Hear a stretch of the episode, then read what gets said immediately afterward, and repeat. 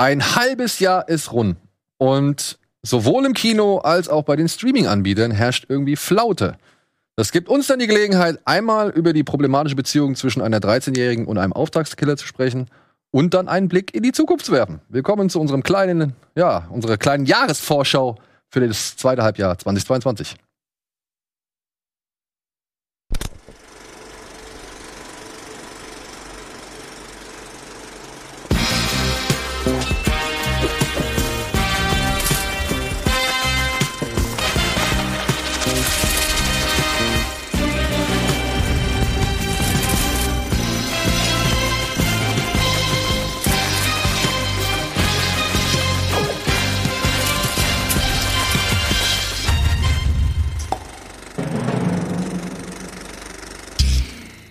Hallo und herzlich willkommen zu einer neuen Ausgabe Kino Plus. Heute mal wieder mit Sean.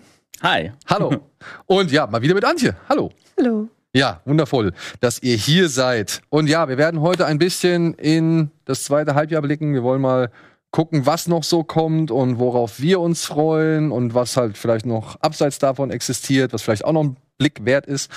Und ja, dabei werden wir über ein paar Filme reden, die werden vielleicht dann auch noch mal Thema werden bei Tease Me, aber darauf gehe ich später auch noch ein, hm. falls ihr euch wundert, warum wir dann vielleicht den einen oder anderen Trailer nicht zeigen. So viel dazu. Und ansonsten, ja, gibt's heute eine Wiederaufführung, über die kann man, glaube ich, noch mal gut diskutieren.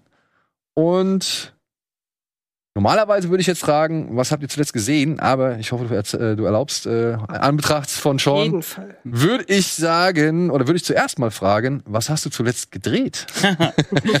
du, du, das geht gut ab, das Ding, oder? Äh, ja, auf jeden Fall. Also wir drehen gerade, Julian, John und ich drehen gerade der letzte Song aus der Bohne, eine Trilogie, die die Songs aus der Bohne-Reihe von Julian, Julian Bam abschließt, die er vor zwei, drei Jahren gestartet hat. Und ähm, der Unterschied diesmal ist aber, dass ich jetzt wirklich aktiv dabei bin. Bei den ganzen alten YouTube-Sachen von Julian war ich halt nicht dabei. Märchen asozial, Songs of Sabone, Ehrenman of the Galaxy, was da so alles gab an Stories, äh, die die da entwickelt haben. Und jetzt quasi nach der ganzen Netflix-Reise auch haben wir dann irgendwann gedacht, ey, lass das mal zusammen abschließen.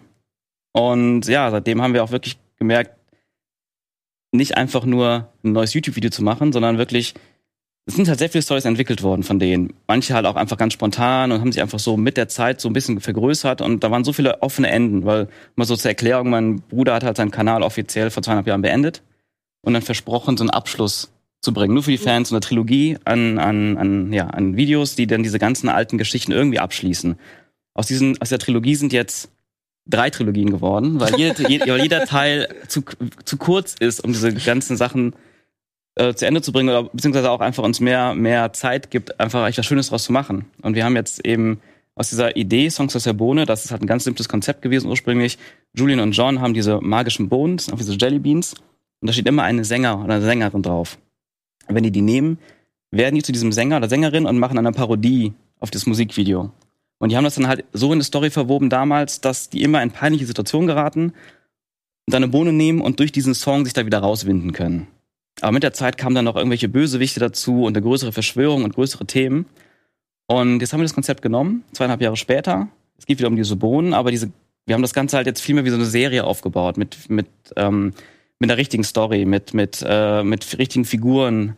Und ähm, das baut sich alles auf auf einen richtig großen Showdown. Wir haben jetzt die ersten zwei Teile von drei rausgebracht. Wir nennen die Akt 1, Akt 2, Akt 3. Die sind immer so 20, also der erste Teil ist 20 Minuten lang gewesen, der zweite 27 Minuten. Und das Interessante, finde ich, für mich jetzt ist, dass wir wirklich daran gehen, wie, ähm, ja, wie, wie eine kleine Serie. Wir haben uns seit Februar dran gesetzt, intensiv geschrieben. Wir haben angefangen zu drehen, glaube ich, im Mai oder ja, im Mai müsste das gewesen sein. In der ersten Woche habe ich dann leider Covid gehabt, aber ähm, und auch also qualitativ, kameratechnisch, locationmäßig und von den Leuten, die da mitspielen, einfach viel, viel mehr Anspruch reingesetzt, ein Skript mehr Anspruch reingesetzt in den Humor auch mehr Anspruch reingesetzt. Also es ist halt, ich weiß, viele Leute, ähm, also der Content von Julian war früher sehr, sehr auf ein jüngeres Publikum gezielt, auch von der Comedy her. Und jetzt haben wir einen Humor, der halt viel, viel breiter gefächert ist, also von, von jung bis alt. Und ähm, haben jetzt auch im ersten Tag einige coole Gastauftritte gehabt, die auch mit YouTube gar nicht irgendwie assoziiert sind direkt, wie Kaya Jana, der mitspielt. Hm. Sido hat auch einen Gastauftritt gehabt, was auch sehr geil war. Und ähm, ja, wie du schon gesagt hast, es kommt erstaunlich gut an. Wir waren sehr oft am Diskutieren, auch, kann man das machen auf YouTube? Ist das nicht zu viel Story? Ist das nicht zu lang? Ist das nicht zu langsam? Sind das Sachen, die überhaupt funktionieren beim YouTube-Publikum? Und wir sind dann sehr überrascht gewesen, dass auf so einem dann zweieinhalb Jahre toten Kanal diese ersten beiden Videos jetzt so krass performt haben, wie selten irgendwas. Und ähm, ja, jetzt ist der Druck groß für Akt 3. Also wenn ich es richtig verstehe, es gibt ein Video oder es gab ein Video, das heißt Songs aus der Bohne. Genau, das waren auch schon drei Teile damals. Okay. Und ihr habt jetzt so gesehen Songs aus der Bohne Teil 2 und das in drei Ja, Akte quasi, aufgeteilt. quasi, kann man so sagen. Und damit, Warum einfach, wenn es auch umständlich Ja. ist? Weil ich dachte, ich merke halt, das ist nicht einfach nur so ein, ein Service, wo man sagt, wir wollen uns irgendwie abschließen, sondern wirklich so, hey, wir können ja wirklich auch eine richtig coole Geschichte erzählen, was Neues machen, uns austoben, auch kreativ austoben und auch einfach wirklich sagen, ohne, ohne Grenzen, ohne dass Leute irgendwie reinreden oder zu viele Leute mitsprechen, einfach komplett unser Ding machen, komplett kreativ sich austoben. Natürlich immer so ein bisschen begrenzt durchs Budget, was wir quasi auch zum Großteil selbst reinstecken, ohne dass da irgendwie wirklich viel rüberkommt, aber einfach so, also es ist wirklich unglaublich befreiend und, und voller Leidenschaft gerade dieses Projekt. Ja gut, wenn es deine eigene oder wenn es eure eigene Kohle ist, dann will man ja auch, dass es geil wird. Mhm. Aber wir wären jetzt, glaube ich, nicht hier, wenn wir unseren Job falsch machen würden. Ja? Und äh, jetzt sagst du, ja, ohne dass irgendjemand reinredet. Jetzt könnte ich natürlich irgendwie die böse Fangfrage stellen, wieso, wer hat euch denn schon reingeredet? Wer weiß. Also so im, wenn man, also je größer die Budgets sind, Budgets sind, die nicht von einem selbst kommen, umso mehr Leute wollen meistens mitreden. Ja. Ähm, mehr sage ich dazu nicht. Okay. Aber das. Aber manchmal ist es auch gar nicht so das Reinreden an sich, sondern manchmal ist es auch einfach, wenn zu viele Köche den Brei verderben. Also ganz Ja. oft habe ich auch das Gefühl, selbst bei der letzten Obi-Wan-Serie habe ich das Gefühl, da haben einfach zu viele Leute mitgeredet und am Ende gibt es einfach nicht diese klare eine Vision, die es dann manchmal braucht, um ja, oder irgendeinen, der es halt durchboxt, ne? Oder so. Bis zum Anschlag. einen Showrunner oder so, ja. So ein, ja. Oder halt ein Zack Snyder, der halt dann irgendwann machen darf. Ach so, ja. ja, ich glaube, oder, oder Michael Bay. Ich meine, wer, wer will dem noch Fesseln anlegen? Stimmt, ja, die, klar, die ganzen großen Regisseure, die können dann ja auch wirklich machen, was sie wollen. Und dann, dann merkst du halt auch immer wirklich so den Stil und die Handschrift. Denn auch hier zum Beispiel ähm, Doctor Strange, Multiverse of Madness, habe ich mich drauf gefreut wegen Sam Raimi. Einfach nur wegen Sam Raimi wirklich. Und man merkt so ein bisschen immer wieder, dass diese Handschrift durchkommt.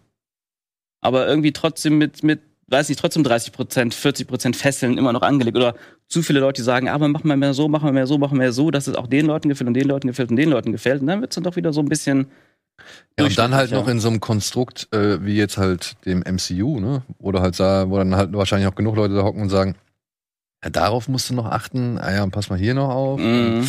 Ja, ich glaube nicht, ob du das machen kannst. Das ist vielleicht dann nicht gut für die und die Story. Ja, das, also. oh ja, das ist auch noch sehr komplex. Naja, naja.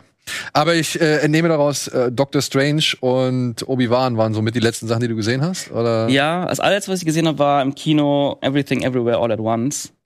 Ähm, dritte Mal jetzt auch im Kino. Das. Ja? Und ja, erstmal auf Deutsch, erstmal mal auf Englisch. Also den Film liebe ich.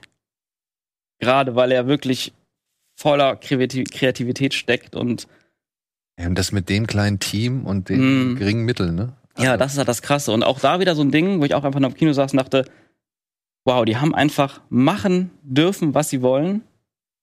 Und auch wirklich so Ideen reingehauen, wo ich dachte, boah, das irgendwie gewagt. Andere Leute würden würden sowas wahrscheinlich, also in anderen Film wird das wahrscheinlich voll cringe sein, aber irgendwie funktioniert es. Hast du ein. Beispiel? Wir haben zum Beispiel diese Szene, wo die, wo die mit den Dildos kämpft. Das war, da mit diesen äh, äh, Angel Plugs und so. Aber ja, da, da gab es ja schon Leute, die sich daran gestört haben, ne? Dass das so ein bisschen infantiler Humor ist, Mhm. irgendwie, der da eigentlich ja nichts drin zu suchen hat. Aber hat in dem Film nicht eigentlich alles was zu suchen?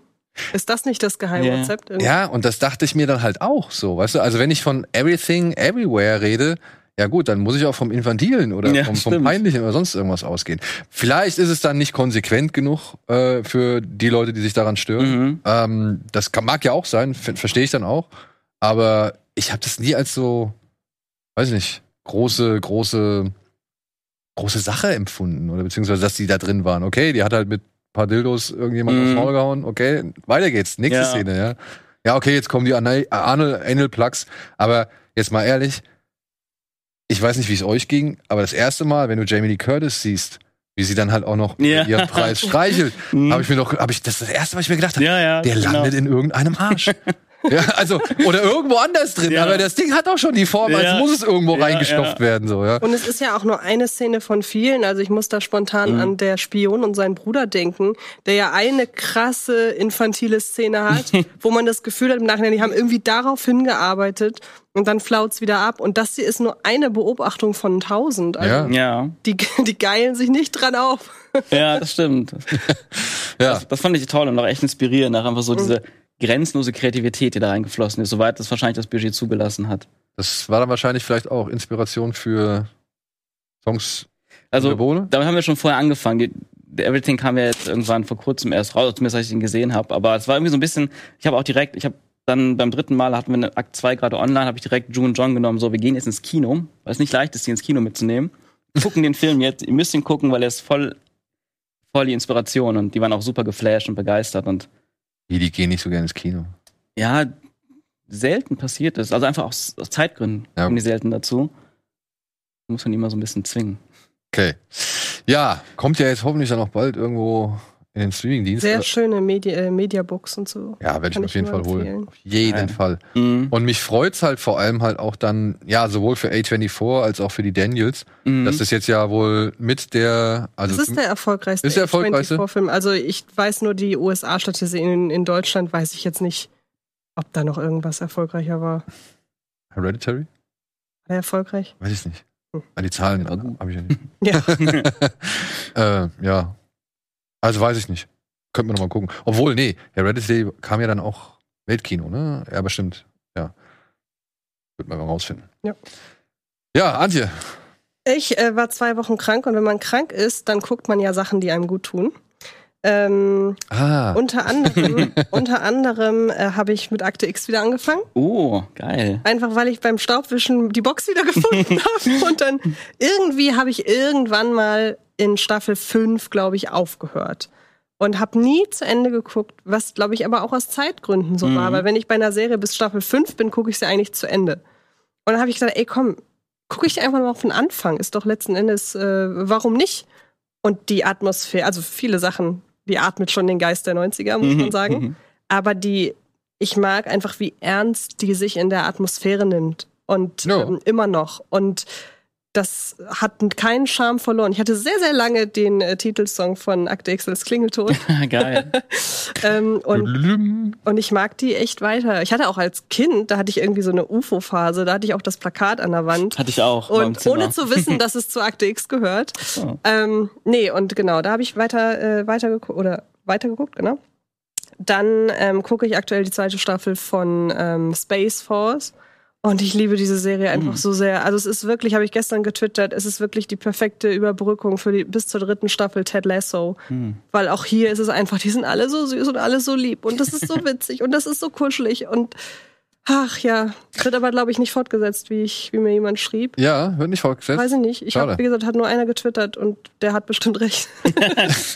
Ich habe ich hab leider nur die erste Staffel gesehen und ich fand es auch überraschend, ja, sweet eigentlich so, ja. Und, und ich mochte vor allem, also was für die, die Serie für mich getragen hat, war die, die Chemie zwischen John Malkovich und halt Steve Carell. Ja. also diese gesamte Beziehung zwischen denen war, die fand ich super. Ich finde die zweite jetzt auch noch besser, muss ich Ja? sagen, als die Okay. erste Staffel, ja. Also die war auch, die ist ja schon ewig draußen und die war immer mal wieder mir als Netflix-Kachel angezeigt. Ich dachte immer wieder, ja, komm, mach ich Mhm. noch. Und jetzt war halt die perfekte Gelegenheit dazu. Und ich habe endlich Licorice Pizza nachgeholt, der mir damals im Kino entgangen ist. Und aus mir unerfindlichen Gründen fand ich den echt gut. Und das sage ich deshalb, weil der eigentlich kein klassisches Element hat, das ich normalerweise besonders mag. Also der spielt nicht in einer Zeit, die mich interessiert. Der ist von, der hat halt ein, hat nicht so viel, so extrem viel Handlung, aber wenn er dann mal klassische Stationen hat, in der er erzählt, finde ich ihn da manchmal ein bisschen zu drüber. Aber trotzdem hat das alles toll zusammengepasst und deshalb fand ich den wirklich sehr schön. Jo, das Und ich musste so lachen, weil die Schule hat mich total an die Schule aus Assassination Nation erinnert. Ich dachte, 30 Jahre später ist da alles eskaliert.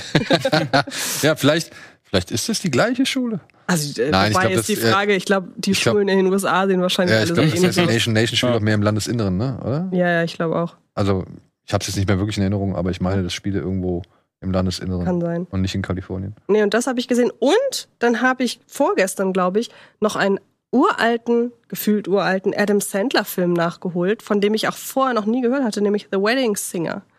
Oder Was? auf Deutsch Eine Hochzeit zum Verlieben, glaube ich. Der ist uralt, oder? Gefühlt, ja. Und hätte ich es nicht besser gewusst, hätte ich gesagt, es ist ein Richard Linklater-Film. Und war jetzt ni- nix für mich groß irgendwie. Echt? Das fand ich immer einen der besseren. ja, ich weiß, du hast vier Sterne, glaube ich, Ja. bei Letterboxd. Ja, ich, gut, ich meine, der spiegelt halt schön die ganzen 80s da wieder, beziehungsweise macht viel auf äh, eben 80er Jahre Flair. Hm. Und Drew Barrymore fand ich süß. Ja, das stimmt. Die ist auch sehr süß. Ähm, das Ende ist halt klassisch Rom-Com. ja, natürlich. Ne? Nee, irgendwie ist mir zu wenig, deshalb meine ich halt Richard Linklater, irgendwie ist mir zu wenig passiert Ja. in dem ganzen Film. das, und, ja, kann ich und das ist, in, wie gesagt, ist in Licorice Pizza eigentlich auch so. Und ähm, dann müssen die Filme halt von irgendwas anderem getragen werden. Ist ja immer so, wenn handlungsmäßig nicht so viel passiert. Und bei Licorice Pizza hat es bei mir funktioniert und bei The Wedding Singer nicht. Wo wir bei solchen Filmen sind. Handlungsarm, eher schleppend im Tempo. Ich habe ja endlich mal die Ermordung des Jesse James Ah. durch den Hm. Feigling Robert Ford nachgeholt. Der ist, glaube ich, Ah. gerade bei Amazon erhältlich oder so. Und ich habe ja den zum Sport machen angemacht. Also zum, wenn ich irgendwann eine Dehnübung oder sonst irgendwas mache oder halt irgendwie ja bei Klimmzügen zwischendurch und so. Kann ich übrigens verraten, ich habe äh, Schröck neulich ein Foto geschickt, dass ich bei meinem Sport Beat Yesterday geguckt habe. Tja, so inspiriert der eine den anderen. Wollte ich gerade sagen, ja. Ähm, nee, und dann, wie gesagt, und dann habe ich den angefangen da und dachte mir so, ey, wow, das sind ja geile Bilder. Mhm. Ja, gerade am Anfang, wenn sie den ersten, also wenn sie diesen Zug überfallen und dann die Kamera, die, die weiß ich nicht, wenn, irgendwo hinten ist eine Lichtquelle. Ich weiß auch nicht, woher die kommen soll, aber es sieht saugeil aus, wenn Sam Shepard da auf dieser auf dieser Absperrung beziehungsweise auf dieser Barrikade dann, die sie über die Mhm. Gleise gelegt haben, steht und dann kommt der Zug so angerauscht, der Dampf äh, st- steht da raus und du siehst halt fast nur so seine Silhouette. Super, ey, geile Bilder. Und ja, ich konnte mich tatsächlich echt gut auf den einlassen. Also Casey Affleck als dieser kleine, nöhlende Neidhammel die ganze Zeit. I don't like this. Echt geil, geil anstrengend, beziehungsweise wirklich einfach herrlich irgendwie. Den, den magst mit voller Inbrunst nicht so, ja. Und Brad Pitt dann aber auch irgendwie. Brad Pitt schafft es irgendwie, dass man ihn sowohl mag, als aber auch denkt, boah, was ein Assi. Mhm. Ja, also wirklich so, kein Wunder, dass dich alle scheiße finden, ja, oder jeder dir ans Leder will, so, ich meine, du tust ja auch alles dafür. So. Ja. Und ähm, ich mochte den in seiner Melancholie, ich mochte den in seiner Darstellung der Zeit, ich mochte den irgendwie auch anhand der Randfiguren. Wenn, wenn dann irgendwie Sam Rockwell irgendwie äh, in Bedrängnis gerät oder ähm, Jeremy Renner ist da auch in dem Film mit dabei, äh, noch irgendwie an den, oh, ich weiß nicht, wie sein Name ist, sein Schauspielername, also wie er, wie er im wahren Leben heißt, der Freund von Leslie Knope aus Parks and Recreation, der erste, der noch irgendwie Architekt ist und der dann irgendwann abhaut. Habt ihr Park and Recreation, äh, Parks and Recreation gesehen? Mhm. Egal. Auf jeden Fall äh, gibt's dann irgendwie Stress mit äh, Jeremy Renner, weil sein Kumpel irgendwie sich an die Frau von seinem Vater ranmacht und, und all so ein Kram. Und all diese kleinen Stationen, bis der Film halt irgendwie dahin kommt, worum es eigentlich in diesem Film geht. Ja. Ich fand das echt gut. Ich fand das echt gut. Also ein Western, weiß ich nicht, auf den ich mich, also wirklich, in den ich wirklich, mit dem ich wirklich mitreiten konnte, im wahrsten Mhm. Sinne des Wortes, weil er halt sehr langsam ist.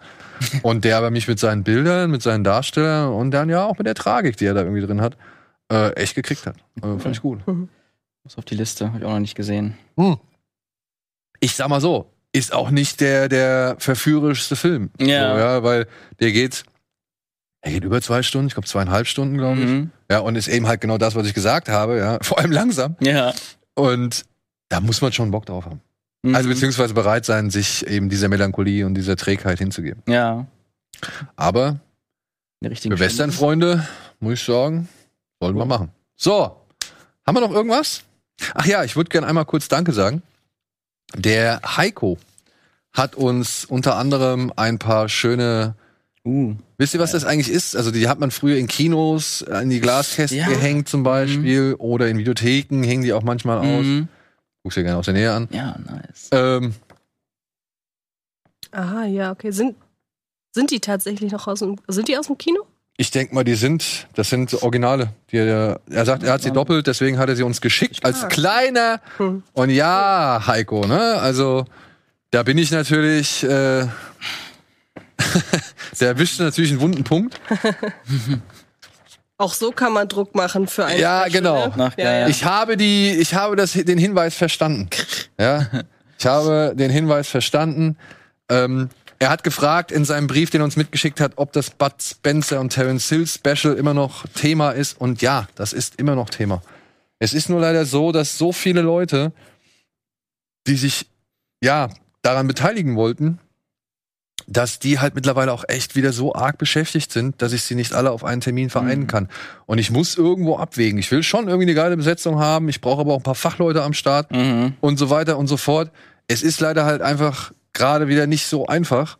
Beziehungsweise es sind halt immer irgendwelche anderen Faktoren und Sachen und es ist halt einfach viel los und es kommt viel zusammen. Es tut mir leid, dass das bisher noch nicht stattgefunden hat, aber wir bemühen uns drum. Wir haben es nicht aus den Augen verloren.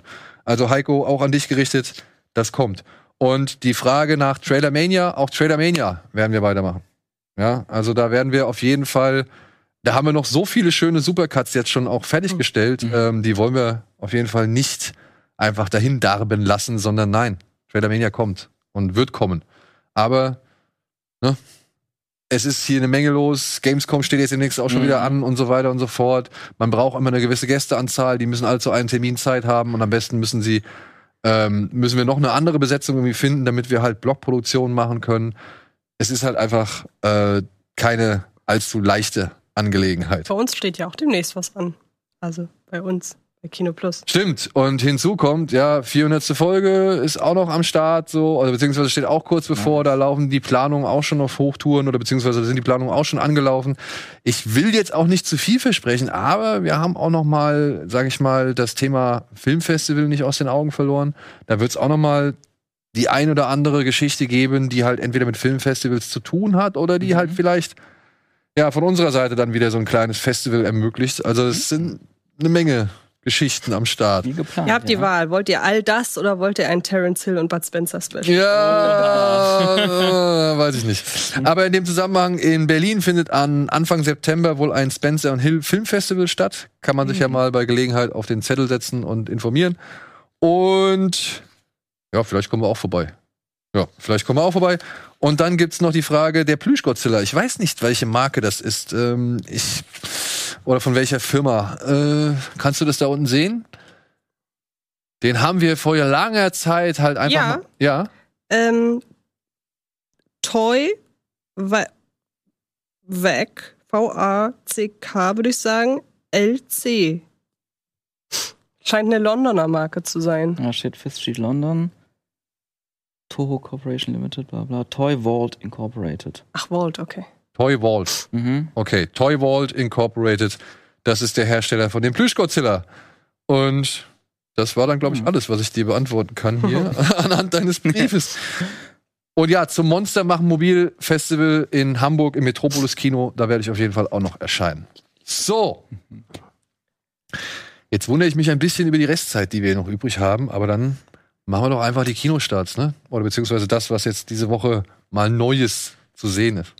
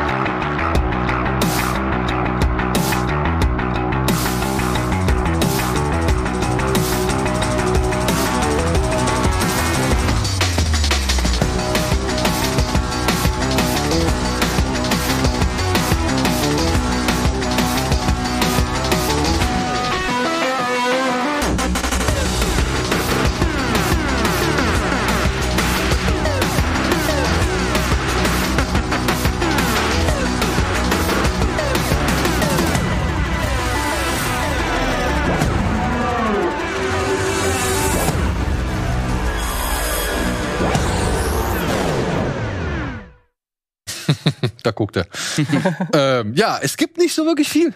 Ich muss sagen, also es startet einfach nicht so wirklich viel. Wir sind, glaube ich, jetzt wahrscheinlich im Sommerloch. Oder Ja. beziehungsweise es sind die Sommermonate. Nächste Woche startet Tor. Mhm. Ich denke davor und danach oder um den Start rum trauen sich auch wahrscheinlich dann eben nicht so viele Leute irgendwie was groß rauszubringen. Es sei denn, man hat eh gar keine Angst davor, irgendwie mit den Leuten zu konkurrieren oder beziehungsweise Ja. die Leute vor den Leuten, die halt eben sich für Tor interessieren oder halt eben noch für die großen Blockbuster. An dieser Stelle einmal noch kurz erwähnt, Tom Cruise, ne? Top Gun. Über eine Milliarde eingespielt. Ja, krass. Wer hätte es gedacht? Also Ja. ich nicht. Ich auch Auch nicht, auf keinen Fall. Ja, ich hatte eher gedacht, ähm, okay, dadurch, dass der so lange verschoben worden Mhm. ist, hat man ja bei Bond gemerkt, da gab es ja schon ein bisschen Häme so auch, ne? Und, und jetzt plötzlich erfolgreichster äh, Film, sag ich mal, seit Spider-Man No Way Home. Wow. Ja, krass. Nicht verkehrt, nicht verkehrt. Mit der Fortsetzung dann auch. Ja, ich hätte auch gedacht, dass sich niemand dafür interessieren würde. Ja, Mhm. Und dann war ich, ich war überrascht, wie geil ich den fand. Also ich war richtig, es war ein richtig gutes Kinoerlebnis, fand ich. Ja, es ist halt einfach, es ist jetzt, ich würde auch nicht sagen, dass der Film überragend oder Meilenstein oder Mhm. Meisterwerk oder für die Ewigkeit gemacht ist. Aber ich finde, der ist halt ein solides, rundes, kompaktes Mhm. Ding. Du gehst da rein, hast zwei Stunden eine gute Zeit Ja, ja. und gehst wieder raus und sagst, Funktioniert alles. Alter, geh mal da rein, da hast du auf jeden Fall was für dein Geld. So. Mhm. Und ähm, ja, also hätte ich jetzt, wie gesagt, finde ich, finde ich sehr schön, dass es äh, tatsächlich nach all den schweren Zeiten jetzt dann äh, Filme dann doch wieder schaffen, so eine breite Aufmerksamkeit auf sich zu ziehen. Und das auch ohne Ich Marvel. mein, und man muss auch sagen, ne, Doctor Strange oder Batman. Ich war auch äh, wirklich überrascht, dass Batman 770 Millionen für einen Drei-Stunden-Film, der halt alles andere als die bisherigen Batmans ist, so Ja. ähm, erwirtschaftet oder beziehungsweise einspielt, finde ich klasse. Ja, und, und äh, Marvel hat auch gezeigt, dass sie, sag ich mal, die Krise halbwegs gut überstanden haben. Warum jetzt Lightyear ein Flop geworden ist, ja, mag vielleicht am Film liegen, aber ich glaube, es lag eher an der Wahrnehmung, was Disney halt mit Pixar gemacht hat.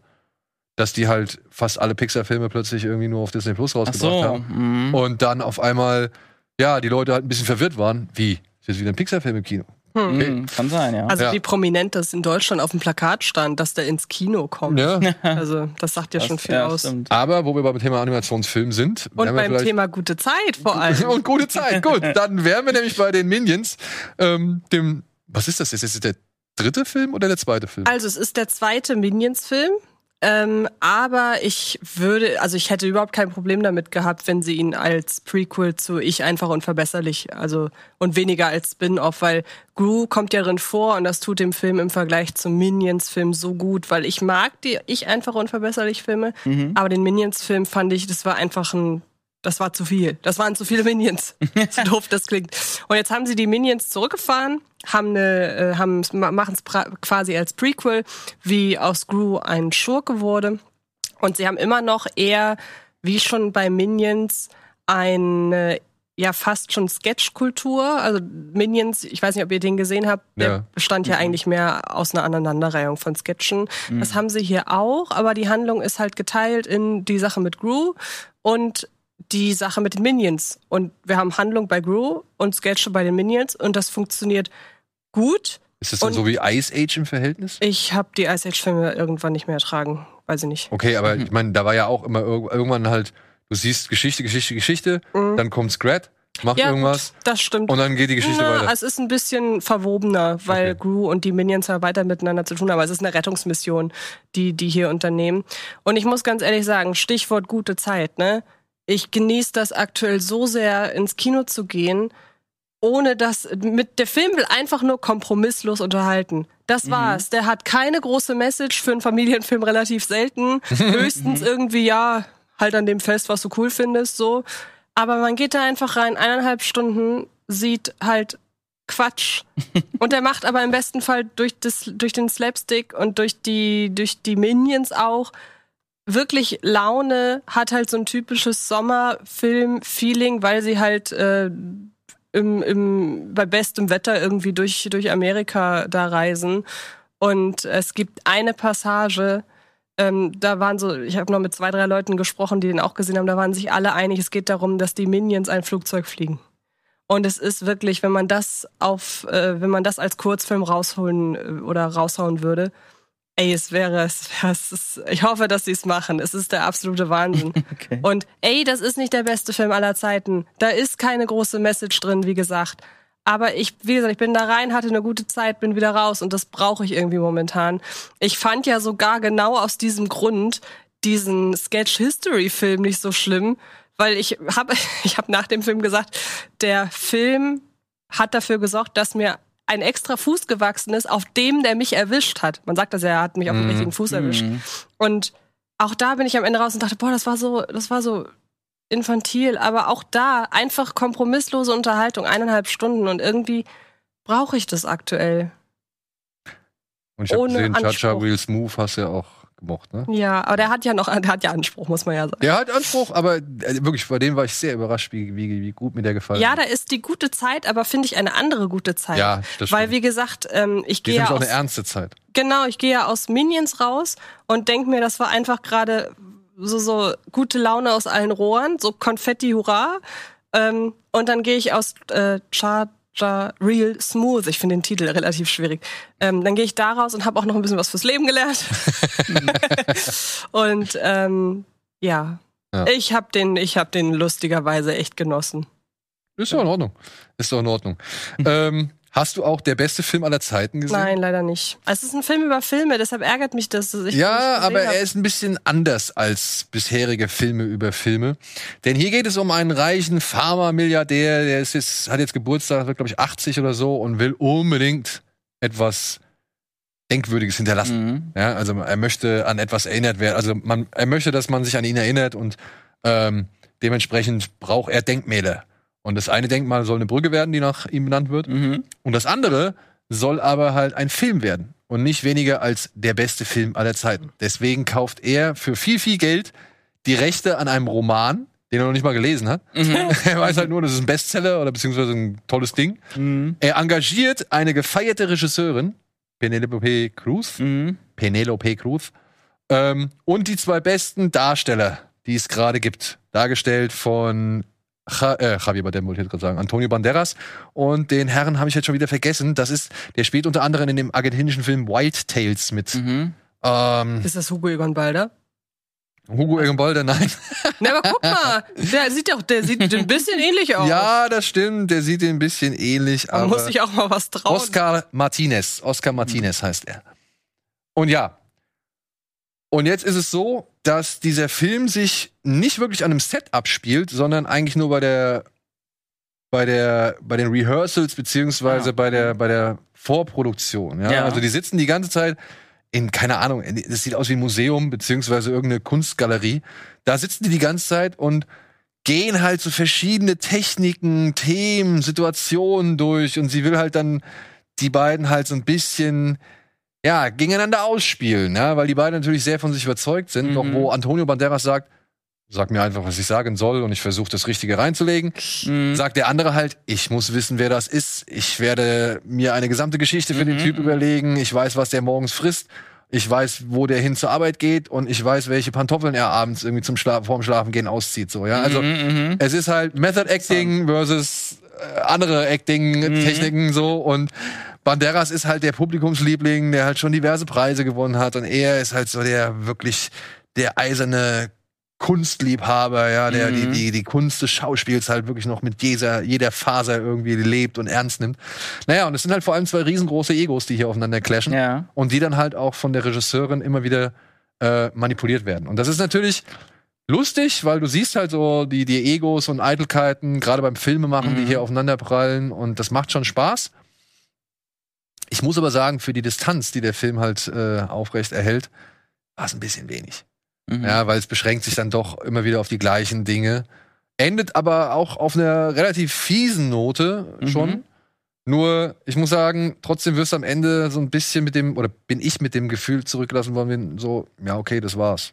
So, das war's jetzt. Ja, Mhm. schade. Also, da fehlt mir so ein bisschen mehr Biss, ein bisschen mehr Situationen, vielleicht Ja. auch noch ein paar an, ein bisschen mehr Abwechslung in dem, was dieser Film irgendwie beinhaltet, so an, an Aufwand. Ja, Ja, weil ja. wir sehen sie, wie sie Polster durchgeht und Gardinen irgendwie Mhm. aussucht, damit es bloß ja auch den richtigen Ton trifft, um den einen, ja, ewigen Arbeiter darzustellen oder was weiß ich. So. Mhm. Also äh, da sind schon ein paar schöne, bekloppte Sachen Mhm. drin.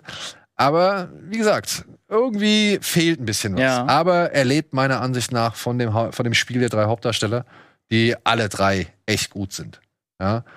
Aber wenn ich dann halt so sagen muss, ich habe noch vor einiger Zeit halt eben von äh, Almodovar die Filme gesehen und ich hatte so ein bisschen den Eindruck, dass die Macher schon in Richtung Almodovar gehen wollen, aber dafür fehlt denen noch ein bisschen mehr Schrilligkeit oder, oder ein bisschen mehr Groteske, noch ein bisschen mehr, ja, auch noch ein bisschen mehr irgendwie Frivolität und das alles miteinander dann auch gestimmig zu verknüpfen, Ja. das passt halt bei denen noch nicht so ganz. Ja, das sind zwei Regisseure oder ähm, ja doch, ich glaube zwei Regisseure, die das hier inszeniert haben und ich hatte immer das Gefühl, ich sehe so ein Almodovar Light.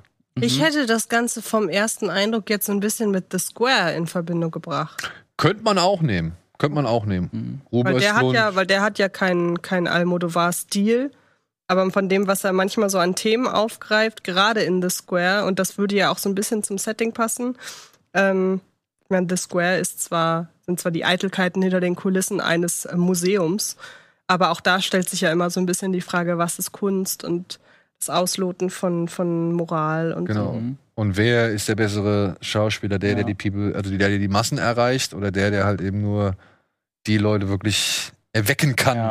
Also ich finde Ja. diesen Aspekt echt interessant, aber ich muss echt sagen, ich habe den Trailer gesehen und irgendwie alles, was du gerade als Fazit so gesagt hast, das habe ich irgendwie auch ein bisschen erwartet und hatte echt kein Interesse an dem Film, weil die Ausgangssituation fand ich super interessant und spannend und dann ist aber der ganze Trailer gefühlt nur in diesem einen Raum dieser Kunstgalerie und ich dachte dann so schon mal gucken, boah, ich, ich fühl, nützt sich jetzt schon im Trailer ab, Mhm. wenn die über, wenn es ein Film über das Film machen geht, vor allem über den besten Film aller Zeiten, dann wirkt das für mich zu wenig, Ja, der deutsche, zu wenig. ja, der deutsche Titel ist natürlich auch ein bisschen unglücklich so, weil der Film heißt eigentlich offizieller Wettbewerb, wenn es direkt Mhm. übersetzt. Ja. Okay, das ist So. schon mal ein bisschen ja. treffend, also Der heißt irgendwie Competition Official Mhm. irgendwie sowas in der Richtung.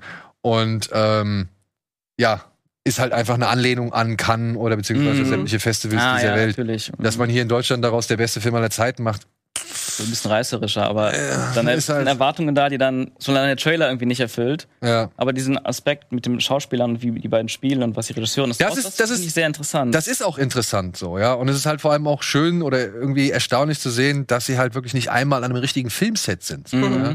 Sondern halt wirklich nur diese Preparation irgendwie ja, zeigen. Production so, ja. Und Pre-Production, ja, genau. Und ähm, das gibt dem halt schon auch nochmal einen anderen Einblick so. Und wie Mhm. gesagt, die, die finden super treffende und lustige und bissige Beobachtungen. Mhm. Aber auf 114 Minuten gesehen, irgendwie war das dann doch ein bisschen Zu wenig. Zu wenig. Ja. Aber wo wir gerade bei Ruben Östlund waren, der hat ja jetzt demnächst diesen Triangle of Sadness, der ja auch Cannes gewonnen hat. da reden wir gleich. Und da ah ja, weil da, das Hm. kommt ja auch so in Genau, genau, genau. Aber dann, den habe ich mit in die, in die Jahresvorschau gepackt. Sehr gut. Ja? So, und jetzt schauen wir noch einmal zurück, denn am 5.7. gibt es eine Wiederaufführung von einem Film, den wir hier, glaube ich, alle drei ziemlich gut finden, was ich so Ja. anhand von Vorgesprächen erfahren habe. Aber der jetzt halt natürlich nicht mehr ganz so problemlos betrachtet werden Mhm. kann in heutigen Zeiten, so, ja. Und es ist schon erstaunlich zu sehen, ich habe mir gestern noch mal angeguckt, allerdings in der, in der merkwürdigen Fassung. Ich habe Ja. auch gedacht, ich gucke mir den Director's Cut an und es war aber nicht der Director's Cut. Da Sondern? fehlte voll viel. Oder war es die Kinofassung, ne? Da Ja, aber ich 20 weiß auch nicht, ob das die. Kinofassung war, weil ich meine, ich habe zuerst die Kinofassung gesehen. Und ich bin mir eigentlich relativ sicher, dass ich doch einige Szenen aus der Kinofassung schon kannte. Vielleicht kann es sein, dass die deutsche Kinofassung sich noch mal ein, ein Stück weit unterschieden hat. Aber ich habe anhand von Schnittberichten das nicht so richtig rausfinden können. Ja. Ja, wir reden über Leon, der Profi von Luc Besson, für diejenigen, die den Film nicht kennen. Es geht darum, dass ein sogenannter Cleaner, Leon, in New York für die italienische Mafia arbeitet, äh, eben als Profikiller oder Ausknipser. Und der lebt in einem Mietshaus zusammen mit der kleinen Mathilda. Mathilda hat das Pech, in einer Fami- Familie zu- sich zu befinden.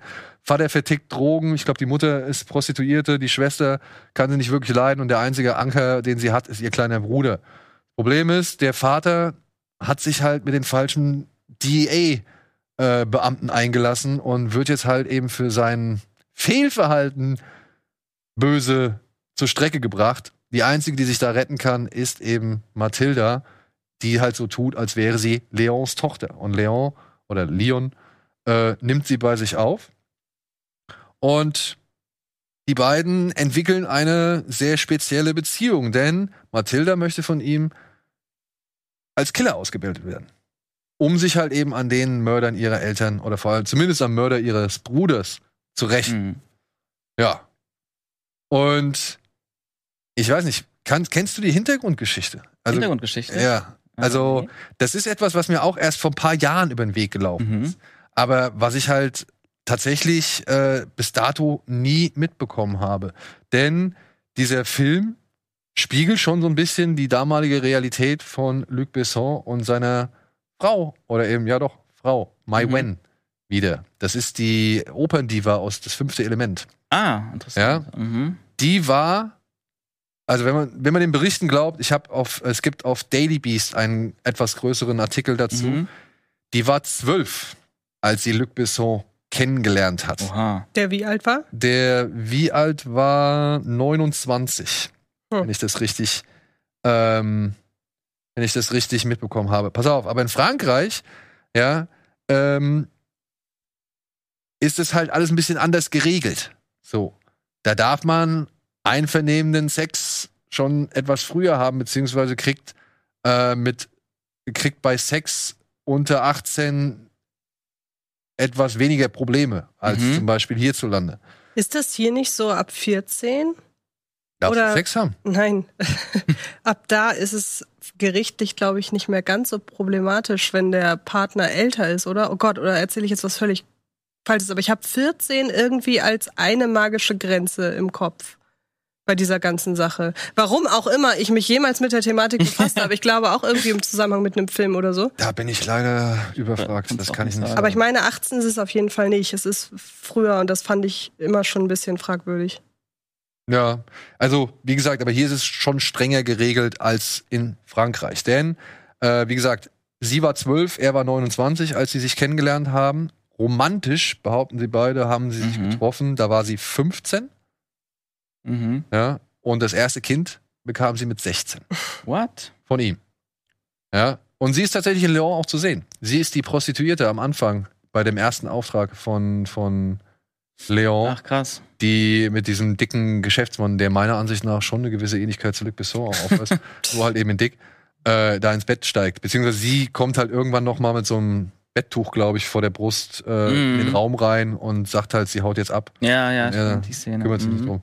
Ja, und beim Dreh von Das fünfte Element ging es wohl auseinander. Da hat sie dann halt, äh, wurde sie von ihm, so wie ich das jetzt gelesen habe, verlassen für Mila Jovic und ist dann daraufhin von Amerika aus zurück nach Frankreich gegangen, ist jetzt inzwischen auch Regisseurin Ah, und hat äh, unter anderem einen Film gemacht und das ist dann halt wieder so ein, ja, weiß ich nicht, ist dann wieder so ein Detail, warum man das erwähnen muss oder ob man das erwähnen muss oder wenn man es halt erwähnt, das dann schon irgendwie ein gewisses Bild zeichnet. mhm. Der heißt Police und da geht es über eine Fotografin, die eine Kinderschutzeinheit beschattet, die Pädophile aufspürt und sexuell ausgebeutete Kinder rettet. Ach, krass. So. Und sie hat halt in Interviews wirklich immer gesagt, das, was da in dem Film ist, ist halt wirklich unsere Beziehung, unsere Grundlage so. krass. Nur das hat damals wohl wirklich noch niemand so richtig die Verbindung hergestellt. Mhm. Aber Ja. Police ist doch, also da heißt ja, es ist der Polizei, glaube ich, der auf, Deutsch Polizei, der ist doch noch gar nicht so alt. Ist er nicht irgendwie von 2013 oder 2011. so? 2011. Ja. Also ein bisschen später als Leon der Profi. Ja, genau. Der war 94 im Jahr mit Pulp Fiction. Mhm. Ähm, und ich muss sagen, ich fand den Film damals ein Brett. Ich fand den Mhm. Hammer. Ja. Also Leon jetzt, ja. Ja, Leon. Ja, ich auch. Also, das war so ein französischer Film, ein französischer Actionfilm in New York. Mhm. Ich finde, der Film hat so ein, also durch die, durch die Musik von Eric Musik Serra, Hammer, ja. ja, äh, die so gar nicht in dieses urbane Setting passt, durch die Bilder, die Le Besson gefunden hat, die wirklich auch so geil überlegt sind und so geil irgendwie auch eingefahren, Mhm. eingefangen sind. Die Farbgebung und so.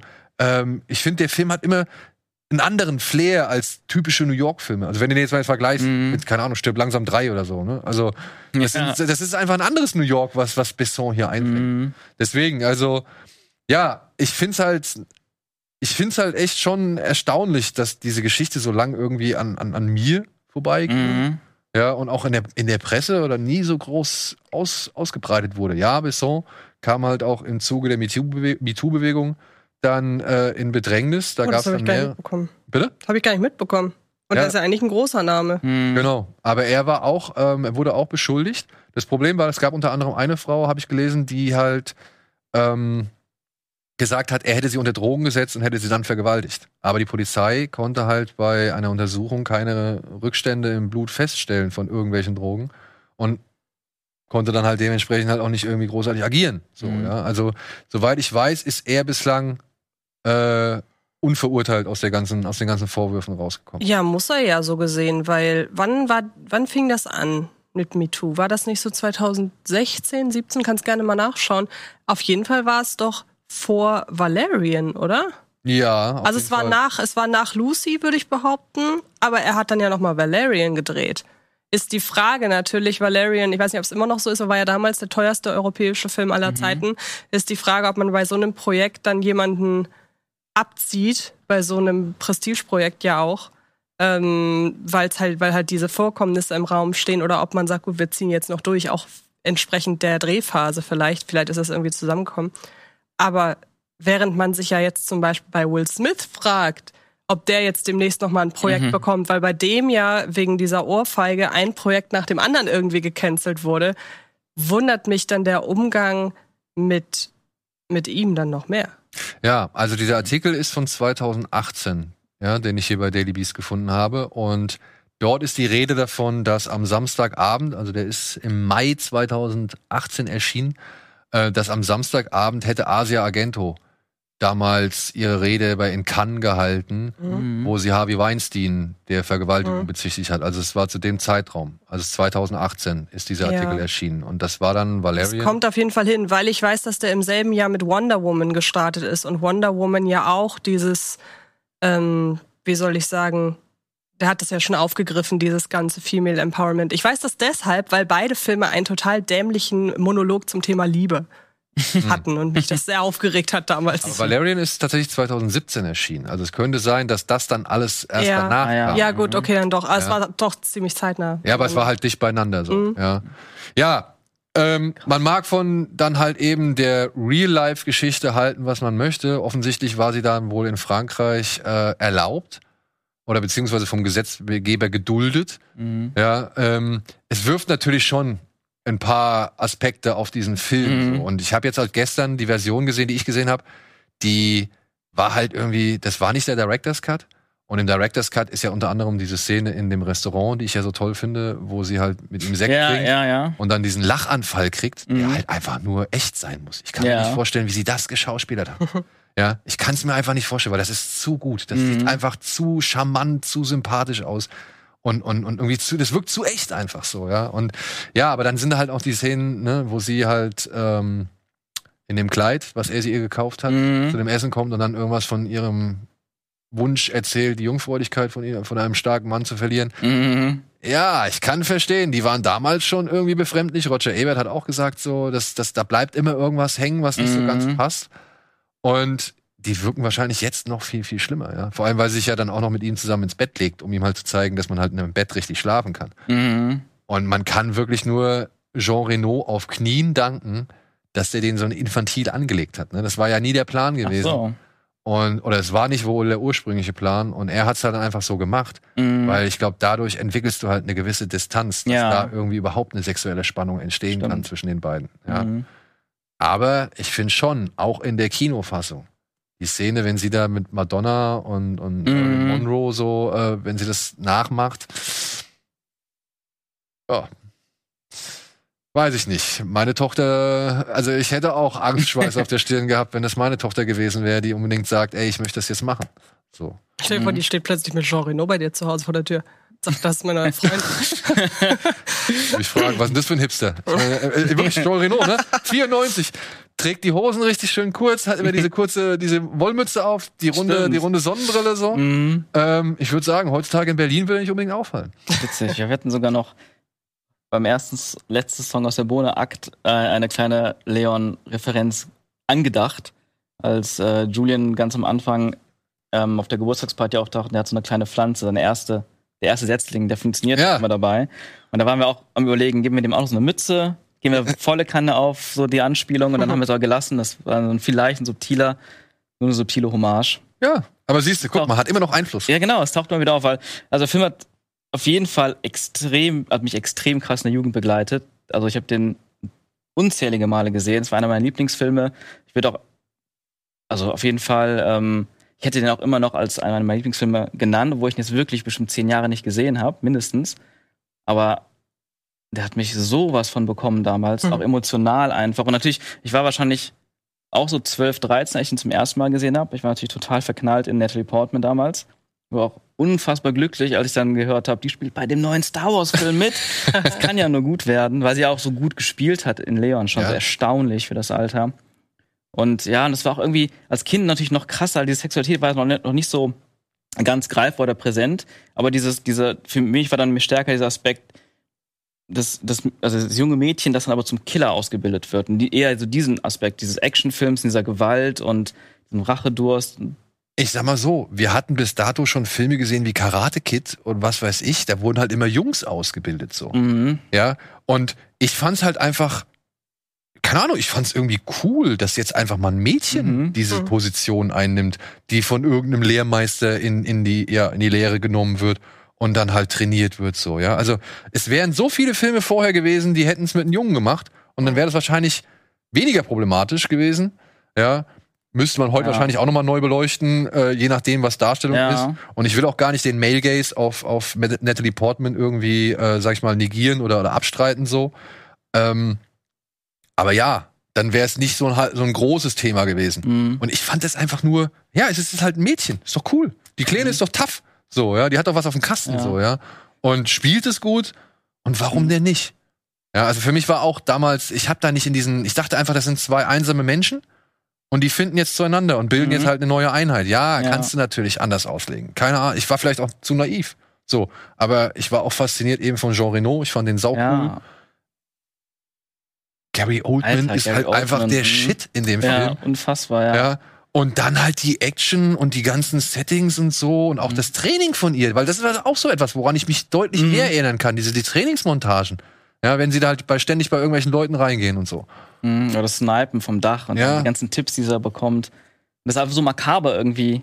Ja, Gerade es ist gerade- eigentlich makaber. Gerade weil sie auch noch, so ein, weil sie noch ein Kind ist. Und ja, das war irgendwie so, gerade als, als Kind oder Jugendlicher, war das hat, mich ja so, so ein, es war so ein, auch wieder so eine Abenteuerreise, weil du, du, du gehst in so ein Leben rein, mehr aus der Perspektive von Natalie Portman dann in dem Fall, was halt so weit weg ist von deinem Leben. Ja. Und dann ist auch diese New York-Kulisse, wie du es eben schon beschrieben hast, das war so anders. Das, das hat dich so reinge oder mich so reingezogen, diese, so eine ganz andere Welt mit, der, mit dieser krassen Musik. Ähm, Eric Serra, der Komponist, ich habe diesen Soundtrack auch rauf und runter gehört Mhm. damals. So geil. Ja, dann so, so, das war so ein Klang, den man einfach aus Hollywood-Filmen nicht kannte. Nee, gar nicht. Und der Sting-Song am Ende, der hat mich auch immer bekommen. That's not the shape of. Ja. Boah, ich schon fast wieder Gänsehaut.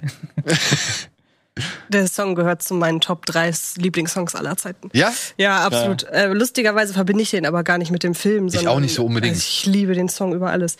Ähm, es war, so habe ich dir gestern ja gesagt, es ist so gefühlt der erste richtige Erwachsenenfilm, den ich gesehen habe. Also ich hatte so die Trennung zwischen Kinder- und Familienfilm bis zwölf und dann kam direkt Horror. Ich hatte gar nicht so richtig auf dem Schirm, dass da auch noch ganz viel dazwischen ist. Und der hat mich total überrollt, obwohl ich auch glaube, dass ich viel nicht so richtig gegriffen, äh, gekriegt habe wie du. Also bei mir war auch immer eher der Fokus ähm, auf die ganze Ausbildung, beziehungsweise diesen ganzen ja eher Thriller-Action-Aspekt.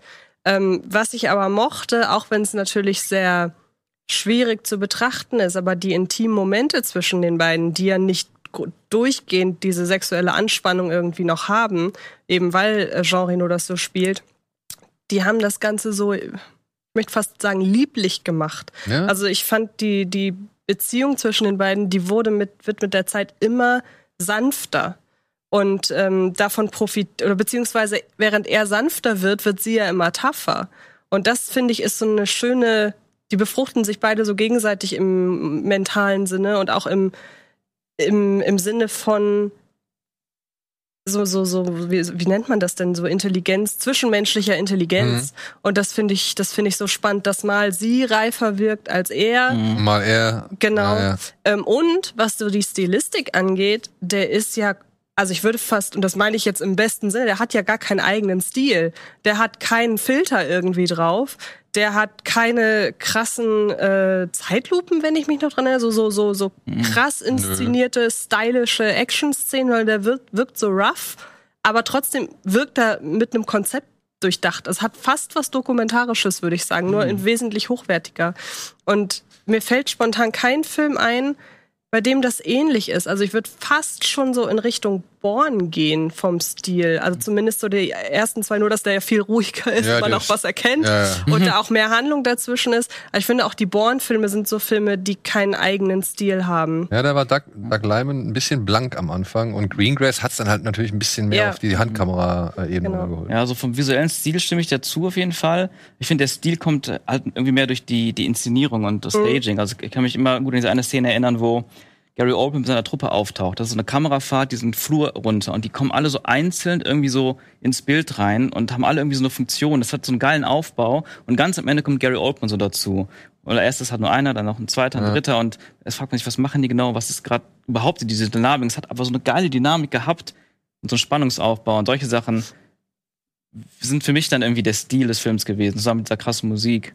Ja. Und so visuell kann ich mich noch ziemlich gut erinnern, dass die sehr, sehr viel weitwinklige Shots hatten. So, so richtig so, dass man an den Seiten so die Gebäude waren gebo gebogen so Ja? und sowas. Ja, gerade die New York-Aufnahmen. Ja, stimmt, ne? Diese, diese Fischoptik, also beziehungsweise Genau. diesen Fischblick hatten sie dann hier und da auch mal, ja. Ich glaube, es in den 90ern recht oft, glaube ich. Ich weiß nicht, ob es an den anamorphen Linsen liegt, aber es war echt so dann, weil gerade, es hat mich immer anfangs als Kind auch mal ein bisschen gestört, weil die Gebäude einfach, das sind einfach, die Gebäude sind ja gerade, aber die waren halt immer so, an, an, am Rand.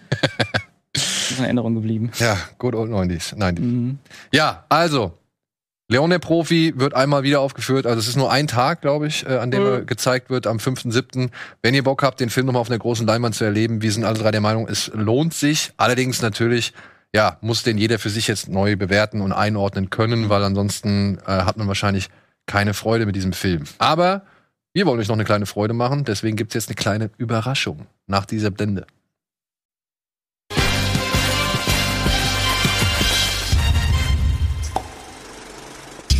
So, und da sind wir zu viert. Hallo. Eddie hat sich noch eingefunden. Eigentlich, ich glaube, das kann ich erzählen, ne? Du solltest eigentlich viel, viel länger für einen anderen Dreh eingeplant sein. Aber du kennst mich.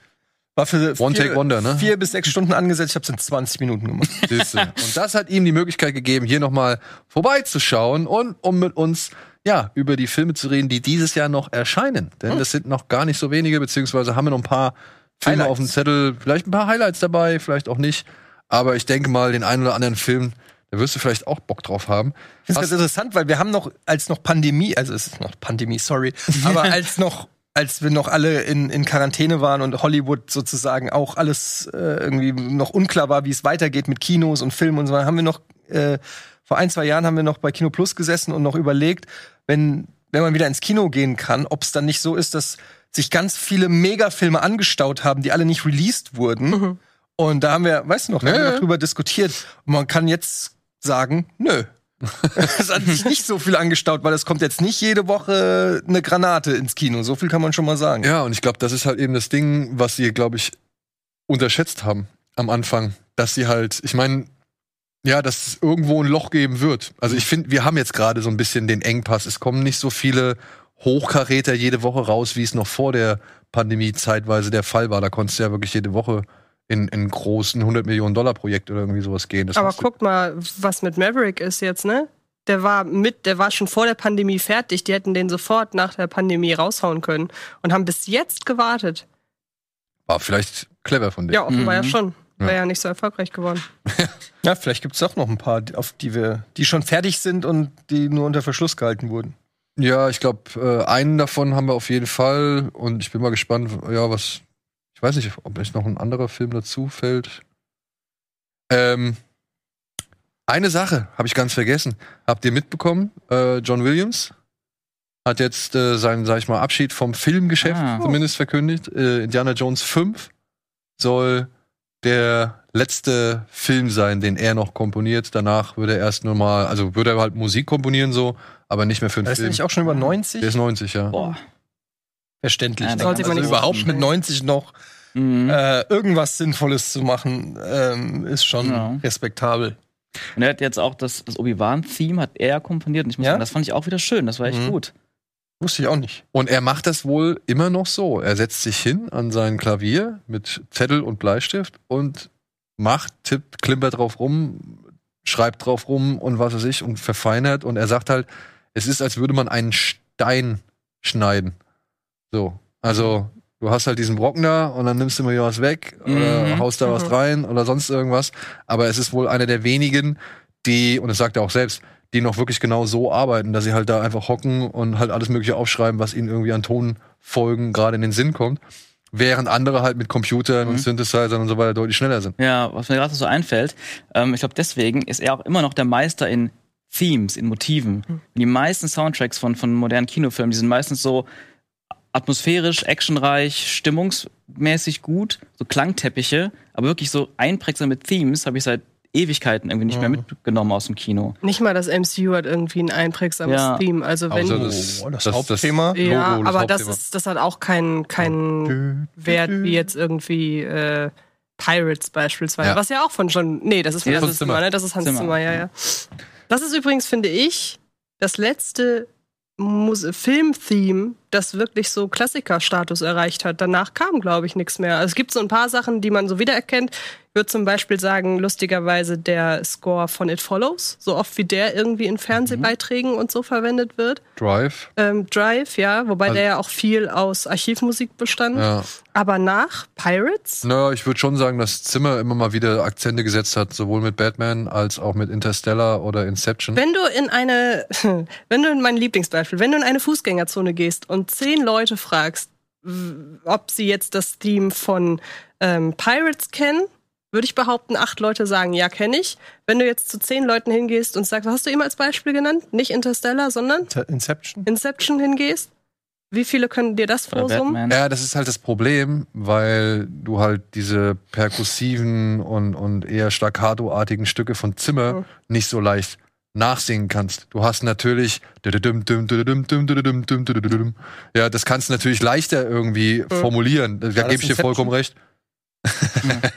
Ja, aber das meinte ich eben. Es ist mehr Klangteppich und Stimmung und so. Genau. Und weniger eine Melodie, ein, ein Thema. Und da ist einfach John Williams Da ist immer noch König. Ja, der finde vor allen Einzige, der Dingen, es noch es gibt halt, also bei John Williams ist so einer, der, wo du sagen kannst, die Stücke von, von ihm haben die Filme mit erfolgreich gemacht. Ne? Also es gibt ganz viele Filme, ich sag jetzt mal Dark Knight zum Beispiel, hat auch ein geiles, geiles Theme, aber wäre da jetzt ein anderes Theme, dann wäre der Film wahrscheinlich trotzdem genauso erfolgreich oder genauso geil, sage ich jetzt mal. Aber Indiana Jones ohne die Indiana Jones Hymne, weiß ich nicht. Oder Star Wars ohne die berühmten Songs. Also das sind einfach, die, das verbindet man mit und ich glaube sogar, ja, und ich glaube Mhm. sogar, dass diese, dass diese Stücke von John Williams teilweise die Filme besser gemacht haben oder überspielt haben, dass vielleicht gar nicht alles so toll war an den Filmen, aber wenn die Musik kommt, okay, ich, äh, I'm sold. So Das ungefähr. kann Hans Zimmer aber auch sehr gut. Ja. Ja. Also wenn der für das auch, wenn ja. der für Crap-Filme engagiert wird, ist er so in seiner komplett eigenen Welt. Dann kann man immer noch den,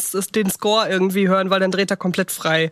Ähm, ja, ich meine, guck dir E.T. mal ohne Musik an. Ja. Mhm. Ja, da funktioniert aber nicht mehr so viel. Ja. Das ist halt schon, ich, ne? das ist schon echt erstaunlich. Aber Spielberg sagt ja auch, ne, ähm, der, der Oder der weiße Hai zum Beispiel. Ja, Ne? also, also- da ist der Score ja fast ein, Teil, also des Castes, wenn du so willst. Ja, also ich meine, hier ähm, gut, ja. Spielberg hat ihn ja auch mal als den wichtigsten Beitrag zu seinem Erfolg als Filmemacher beschrieben. Ja. So, ja, und da gebe ich ihm absolut recht. Ich meine, Aber Carpenter finde ich gut. John Carpenter ist auch einer, der, ähm, wo die Musik noch mehr Einfluss auf den Film genommen hat, als einfach nur zu begleiten, sozusagen, oder? das aber aufgrund der Tatsache, dass er halt nicht, also nicht genug Geld hatte, um sich wirklich alles leisten zu können. Ja, Das muss man sich halt mal dann vorstellen. So. Ich meine, der hat es ja Halloween, hat er ja selbst ge geklimpert, weil er halt einfach nicht genug Kohle hatte, um da irgendwie großartige Komponisten anzu äh, zu engagieren. So. HDB sagt Danke. Ja, gut. Ähm, und was auch interessant war, ich meine, es ist nicht so abwegig, es ist auch kein neues Projekt mit ihm angekündigt, aber John Williams hat gesagt, ah ja, er hat über Indiana Jones 5 erfahren, dass Harrison Ford sich zur Ruhe setzen will, Mhm. nach diesem Film. Und dann hat sich gedacht, ah ja gut, dann kann ich das auch. So, ja, also wenn der ist noch zehn Jahre jünger als ich, so, ja, warum, warum soll ich dann nicht auch schon irgendwie ähm, mich zur Ruhe setzen? Und aber Harrison Ford hat bisher noch nicht bestätigt. Also Ja. weiß man Ja, nicht, wie man das. Aber das ist auch so eine Sache, warum soll man das als Schauspieler ankündigen? Also ich weiß, Sean Connery hat es, glaube ich, auch mal äh, irgendwann gesagt, dass er keine Filme mehr dreht oder so. Aber warum ankündigen? Mach's doch einfach. Wenn dann doch noch mal Steven Spielberg mit dem mit der Oscar-Rolle um die Ecke kommt, dann musst du dich auch nicht erklären, warum du jetzt doch wieder mitmachst. Also weil weil es ist jetzt nicht so, dass alle Welt auf Harrison Ford wartet. Es ist jetzt nicht so, dass Nö. man die ganze Zeit, was macht eigentlich Harrison Ford? Der ist ja quasi schon retired und kommt nur noch mal ab und zu raus. Also Ne? Es wäre jetzt was anderes, wenn, weiß ich, Chris Hemsworth sagen würde, Leute, mach nichts mehr, weil der in jedem zweiten Film drin ist oder so, ne? Aber Harrison Ford, ich meine, der ist ja quasi schon retired. Eigentlich schon, ja. Aber er spielt jetzt noch in zwei Serien mit Aha, und dann halt in, äh, in die fünf. Und danach ist erstmal nichts mehr. Mhm. Und ich meine, ich hoffe ja, wirklich. Dass er Bock hat. Mein größter Wunsch ist es halt wirklich, dass Indiana Jones 5 echt ein schöner Film wird. Und wenn er halt ein schöner Film wird, dann zu sagen, ey komm, ich gehe jetzt hier raus. Mhm. Ist das auch eine Disney-Produktion? Ja, Eigentlich? Lukas-Film halt. ne? Aber es ist zumindest ein guter Regisseur. Ja, James? Mangold. Oh, Logan zum Beispiel. Ja, ich bin sehr skeptisch, was Disney mittlerweile angeht. Die haben zu viel Agenda immer, die äh, am Laufen. Da, ich weiß nicht, ob der Künstler sich da so wirklich entfalten kann oder ob der erstmal so ein Pamphlet kriegt an Checkpoints, die er alle einhalten muss. Ja, das hatten wir, das hatten wir vor deiner äh, Ankunft auch schon mal thematisiert.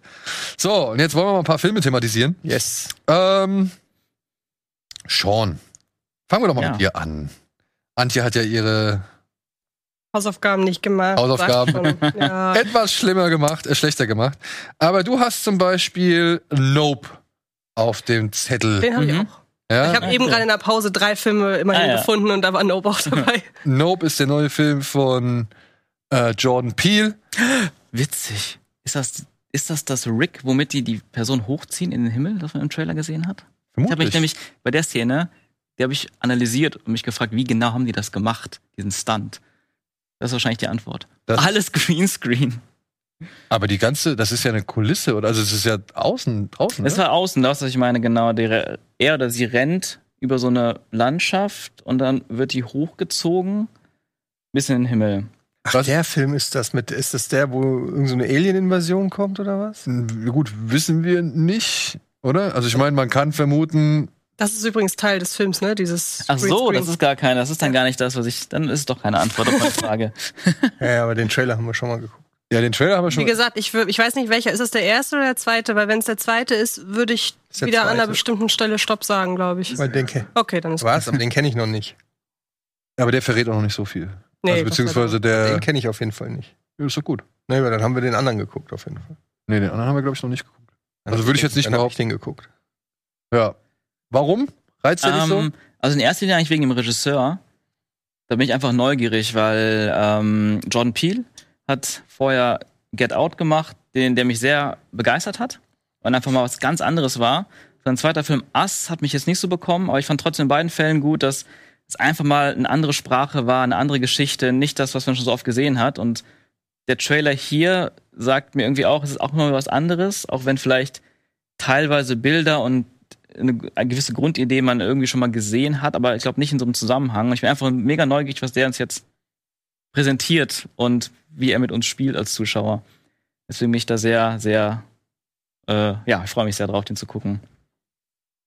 Also ich mochte ja diesen etwas ähm, nicht ganz so greifbaren Ansatz bei. Aha. Ich mochte das Kopfkino, was der bei mir losgekurbelt hat und dann halt aber auch die, sag ich mal, irgendwie so diese fische, diese fiese Grundeinstellung, die da unter so Ja, ja. War. Mhm. Aber ich kann auch verstehen, dass, wenn man den Film, sag ich mal, nüchtern betrachtet äh, und dann nicht da wirklich viel mit anfangen kann, dass man sagt, oh, brauche ich nicht. Ich hoffe, der geht in eine ähnliche, weiß ich nicht. Ja, mag sein, dass das alles vielleicht irgendwie erklärbar ist, Hm. aber vielleicht ist es auch einfach äh, wieder etwas, was man nicht ganz so gut erklären Also kann. Nope heißt so Nightmare on Planet Earth. Na. Not of Planet Earth, würde ich sagen. Ah? Oh, interessant. Das Hab habe ich mir gar noch nicht gedacht. So, ich auch nicht. Es gab mal einen Quake-Clan, der hieß so Nightmare on Planet Earth. Okay. Äh, Also was gab, Nope. gab's das? Können wir mal dieses Quake Plakat zeigen? Ach, geil. Das finde ich übrigens schade, Was dass denn? sie im Plakat, äh, auf dem Plakat schon sehr, und mittlerweile ist es ja auch durchgedrungen äh, ins Marketing, dass es so in Richtung UFOs gehen könnte. Da Das- ist doch ein UFO. Ja, ja, aber ich Oh, finde, der erste Trailer aus. verrät das halt noch gar nicht. Da wissen sie, irgendwas kommt von oben. Ach, krass. That's it. Und im zweiten Trailer geht es halt schon sehr deutlich in die Vielleicht da Richtung. kommen auch ich fand beim riesengroße ersten Lippen. Trailer schon, habe ich direkt an UFOs gedacht. Ich nicht. Und ich dachte, boah, da kommt was aus dem Himmel. Was kann das wohl sein? Ach so. Und dann dachte ich, UFOs, ja, macht ja voll Sinn. Weil die hatten auch so, so Alien, so klassische Alien, so Puppen so gezeigt, Souvenirsachen und irgendwie so, das war so ein bisschen drin. Da dachte ich Mhm. so, auch das Setting hat mich an so ein paar 50er Jahre Filme erinnert. Sehen sie aus wie die Aliens aus Akte X? Das weiß ich nicht. Also ich, soweit, ich habe nur diesen, auch nur diesen Trailer gesehen. Aber das, das sieht man nicht. Schruck. Das Ach ist so. überhaupt Nee? nicht. Okay. Es ist noch nicht mal irgendwie klar, ob es überhaupt Aliens sind. Vielleicht ist es wieder was bei Science, wo es dann doch irgendwas ganz anderes ist. Aber was ich an Jordan Peele halt so mag, ist, dass er zwar sehr direkt ist immer mit seiner Gesellschaftskritik, also Get Out und Us sind ja nun wahrlich nicht subtil, aber das ist so eine, so ein, so, das ist so sympathisch. Also es gibt so dieses, diese Regisseure, die denken, sie sind total subtil in dem, was sie machen und der weiß, dass der voll auf die Fresse ist und ich finde, das ist dann ein total fairer Deal. Dass man weiß, dass es in Get Out um Findest du Rassismus Get Out so auf die Fresse? Ich fand den eigentlich schon. weiß doch von vorne bis hinten, Sehr, sehr deutlich. dass es um gleichermaßen posit also vermeintlich positiven Rassismus, wenn man Leute irgendwie extra, das ist ja geht ja darum, dass sie die Afroamerikaner als ja besser fast schon ansehen, wird ja im ganzen Film Erhöht. irgendwie deutlich. Ja, auch als ein Hobby. Ja, ja, genau. Oder als eine als ein Asset, was du so hast, Ja. ne? So wie so, ist wir halt haben in. das tolle Haus und hier haben wir unseren Ja. äh, Token Black Guy sozusagen. Black is in, sagen sie, glaube ich, einmal im Film sogar. Aber ich finde halt, also ich bin nicht so, ich finde Get Out fand ich gut. Us hat bei mir überhaupt nicht funktioniert, fand ich, ja, also hat mich mehr geärgert, als er, dass er mir gefallen hat. Und ich muss auch sagen, Candyman auch war okay, hat aber auch wieder so eine, Aber der hat nur produziert, ne? der hat nur produziert, aber er geht schon immer so in die gleiche Richtung mit seinen politische, politischen Messages und so. Das finde ich tatsächlich langsam ein bisschen langweilig und würde mir wünschen, dass er vielleicht auch mal was Lustiges macht, weil da kommt er ja her und ich, fand, ich war ein Riesenfan von Key and Peele. Ja, ja. Und ich habe wirklich jeden Sketch 10.000 Mal geguckt und nachgemacht und Tränen gelacht. Ich lieb die beiden.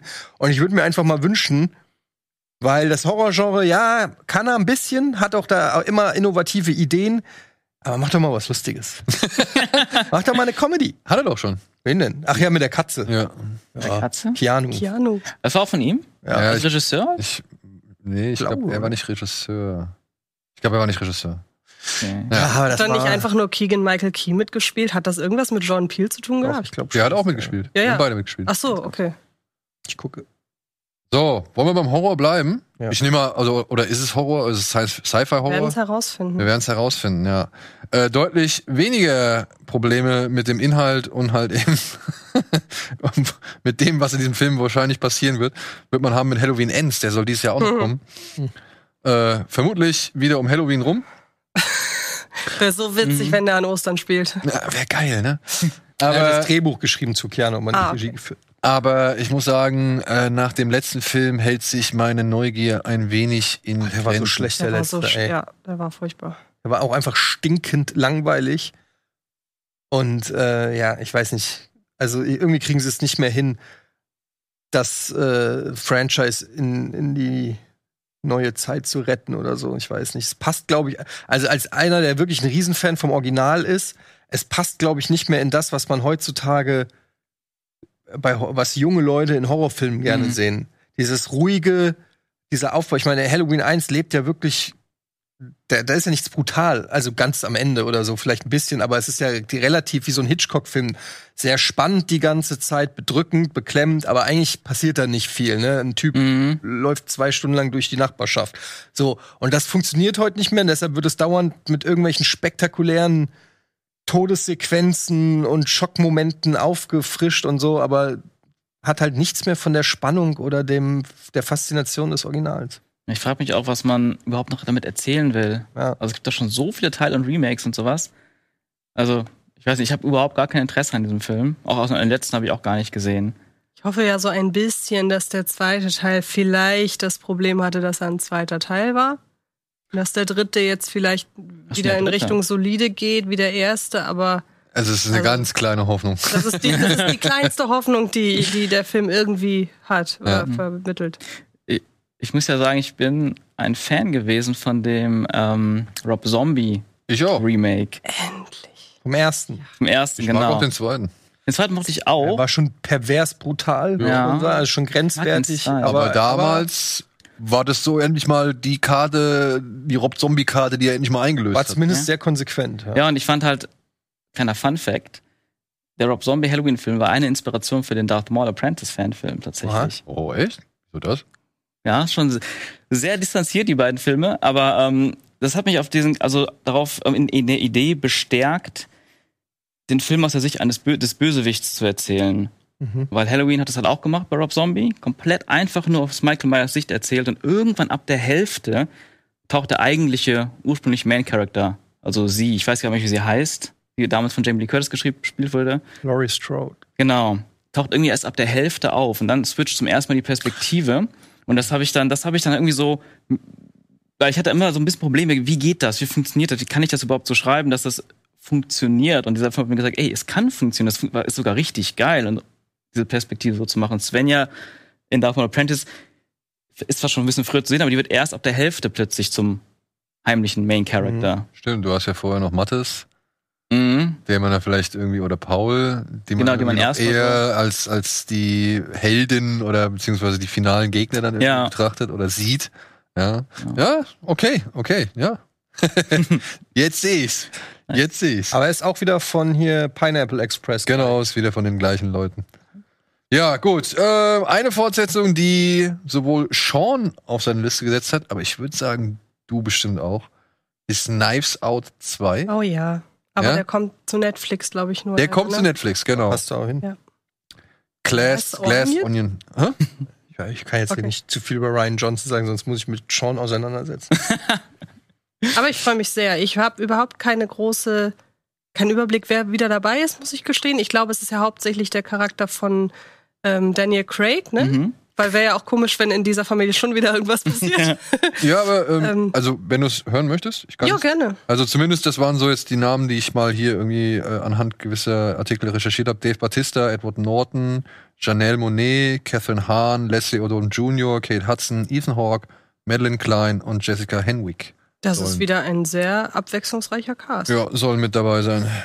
Ja, ich mag das. Also das ist so ein bisschen, ich habe jetzt vor kurzem den äh, zweiten Agatha Christie ähm, Tod auf dem Nil gesehen, der ja sehr gescholten wurde. Und ich habe ja irgendwie ein Fable für diese neue, neuen Interpretationen, die halt so aussehen, als hätten die nie ein Außenset irgendwie von innen gesehen.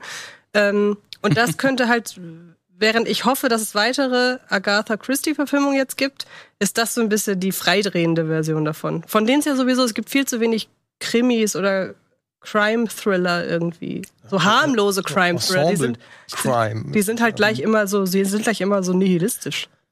Ja, stimmt, so Cluedo als Film ist Ja. man selten, ne? Mhm. Genau. Cluedo?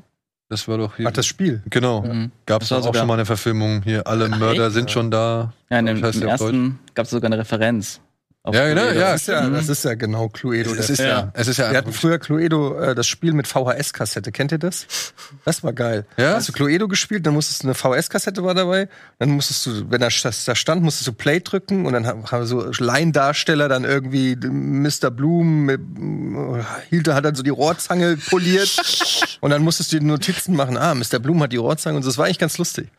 Äh, weiß ich, ob es noch gibt aus den 90ern. Oder? Hast du ad hoc einen Film, wo du sagst, oh, da bin ich gespannt drauf? Für dieses Jahr Für dieses Jahr noch? kommt Dune raus. Nee. Noch zu früh. Wird gerade gedreht. Avatar 2? Ja. Hä? Reizt mich null. Null? Ja. Nicht mal um zu sehen, ob Cameron Ja. wieder abliefert? Es spielt Sam Worthington mit. Da hast du deine Antwort. Magst du nicht? Aber der ist dann eh den. blau. Ja, ich hasse den. Das Ach, ist wirklich mein Number One Wow. Hate. Ich kann den Typ überhaupt nicht ab. Aber nee, also ich muss sagen, ja, natürlich bin ich interessiert, was James Cameron all die Jahre gemacht hat. Klar. Mhm.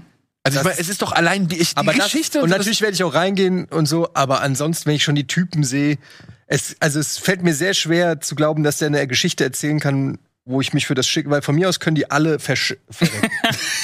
Von mir aus können, können die ganzen Navi können in den ersten zehn Minuten sterben und wir fliegen zu einem anderen Planeten und fangen noch mal was Neues an. Ich habe auch schon gesagt, weil wir haben, hast du den Trailer schon im Kino gesehen? Im Kino nicht, nee. Ich Weil ähm, ich da auch total beeindruckt war von den Bildern. Ich dann auch dachte, warum machen die da keine Doku draus? Einfach von diesem Planeten. Das kommt bestimmt als Spin-off bei Disney Plus dann. Die Oh Doku. ja. So wie diese BBC-Doku mit den Dinosauriern, Ja, die gerade so in ist.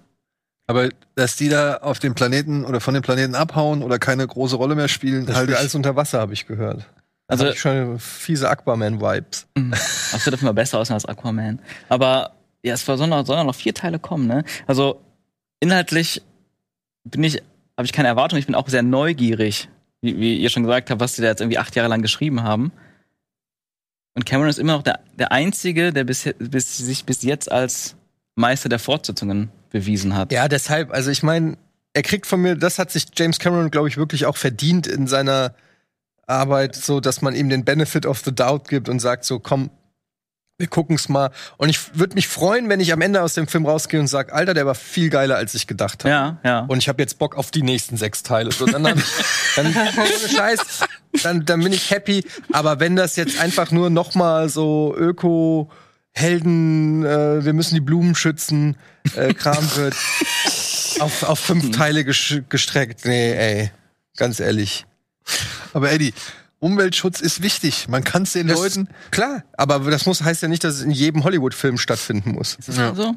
Aber Cameron finde ich jetzt gut gemacht. Aber wo ich, wo ich persönlich sehr neugierig bin, ist tatsächlich die Technologie dahinter. Ja, da bin ich auch wirklich so. Aber was Weil- ist denn neu? Was ist denn die Also- neue Technologie? Die 3D-Technik, also ich, ich war auch, ich war persönlich ein Fan damals von 3D. Gerade bei dem ersten Teil Mhm. und bei den drei anderen Filmen in den letzten 20 Jahren, die es auch gut gemacht haben. Ja, da gab es da sehr viele negative Beispiele, aber ähm, grundlegend fand ich das wirklich beeindruckend und ich habe mir immer gedacht, wenn es einer kann und wenn es auch einer vorwärts bringen kann, ist es James Cameron. Deswegen war es auch jetzt für mich sehr schade, dass er jetzt sich so lange, wie viele Jahre ist das schon her, sich zurückgezogen hat, gefühlt. Aber ich weiß nicht mehr, was die aktuellen äh, Tatsachen sind, aber ich weiß noch, dass es irgendwann im Gespräch war, dass es eine höhere Framerate bekommt. Weil gerade das war auch immer sehr problematisch beim ersten Teil, bei den vertikalen Schwenks oder horizontalen Schwenks. Hm. Und, ähm, und angeblich, das, ja, ob das noch aktuell ist, sollten die Kinos das auch ohne Brille darstellen können. Ich weiß nicht, ob ihr da Informationen habt, dass das jetzt wirklich. Ich kann es mir irgendwie gar nicht Ich vorstellen. wusste gar nicht, dass der auch überhaupt 3D wird. Also, Und Ah, Ich Also- weiß, dass das immer so ein Gerücht war. So das nächste, der nächste Quantensprung von James Cameron von der 3D-Technik ist halt ohne Brille, aber ich habe das nie als tatsächlich im Raum stehendes Gerücht wahrgenommen. ich habe es irgendwann mal gelesen, das ist auch schon Jahre das her, gehen? deswegen war es vielleicht auch noch ein bisschen so Zukunftsmusik, die dann doch jetzt nicht Realität vielleicht wird oder wurde. entsprechende Leinwand oder eine Projektion. ja, Es gibt ja auch Fernseher, die das können, ne? Oder gab es. Mittlerweile ist der Hype ja auch, oder der Trend tot. Ich hatte nur noch mitbekommen, dass sie vor allem auch an der Beleuchtung unter Wasser sehr viel Mhm. machen mussten, weil die, die, wenn ich das ja richtig verstanden habe, schwimmen die da ja mit zig Glühbirnen irgendwie Ja. durch die Gegend, damit du halt hell genug bist, um dich überhaupt capturen zu können. Mhm. So. Ach krass. Und ich, ähm, und was auch das Brechen von Licht angeht, ich glaube, da hatten sie, standen sie auch vor großen Stimmt. Problemen. Mhm. Und das haben sie wohl jetzt mit dem Film beheben können. Ah ja. Ja, aber inwiefern sich das auswirkt, was das irgendwie ausmacht, kann ich dir leider nicht sagen. Mhm. Ich fand bisher an dem Trailer, habe ich schon ein paar Mal gesagt, nur die Unterwasserbilder wirklich äh, interessant. Mhm. Zumindest auf der großen Leinwand.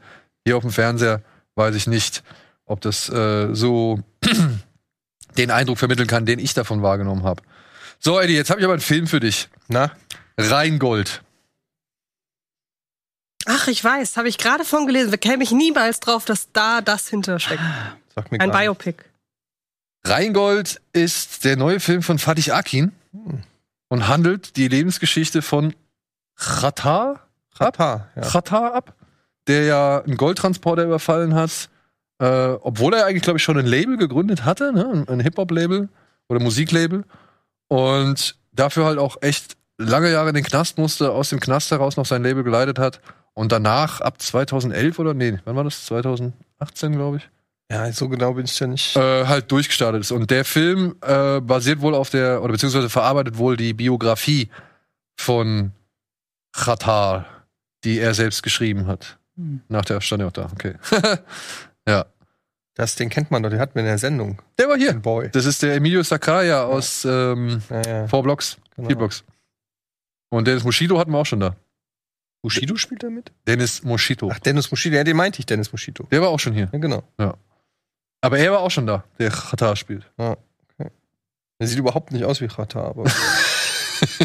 ja, gut. ah, ist ja positiv, wenn er den Film wahrscheinlich auch produziert oder so, kann er wahrscheinlich gleich mitbestimmen. Ich würde auch sagen, Tom Hardy soll mich spielen. Ja, warum nicht? Ja. Ja, ich meine?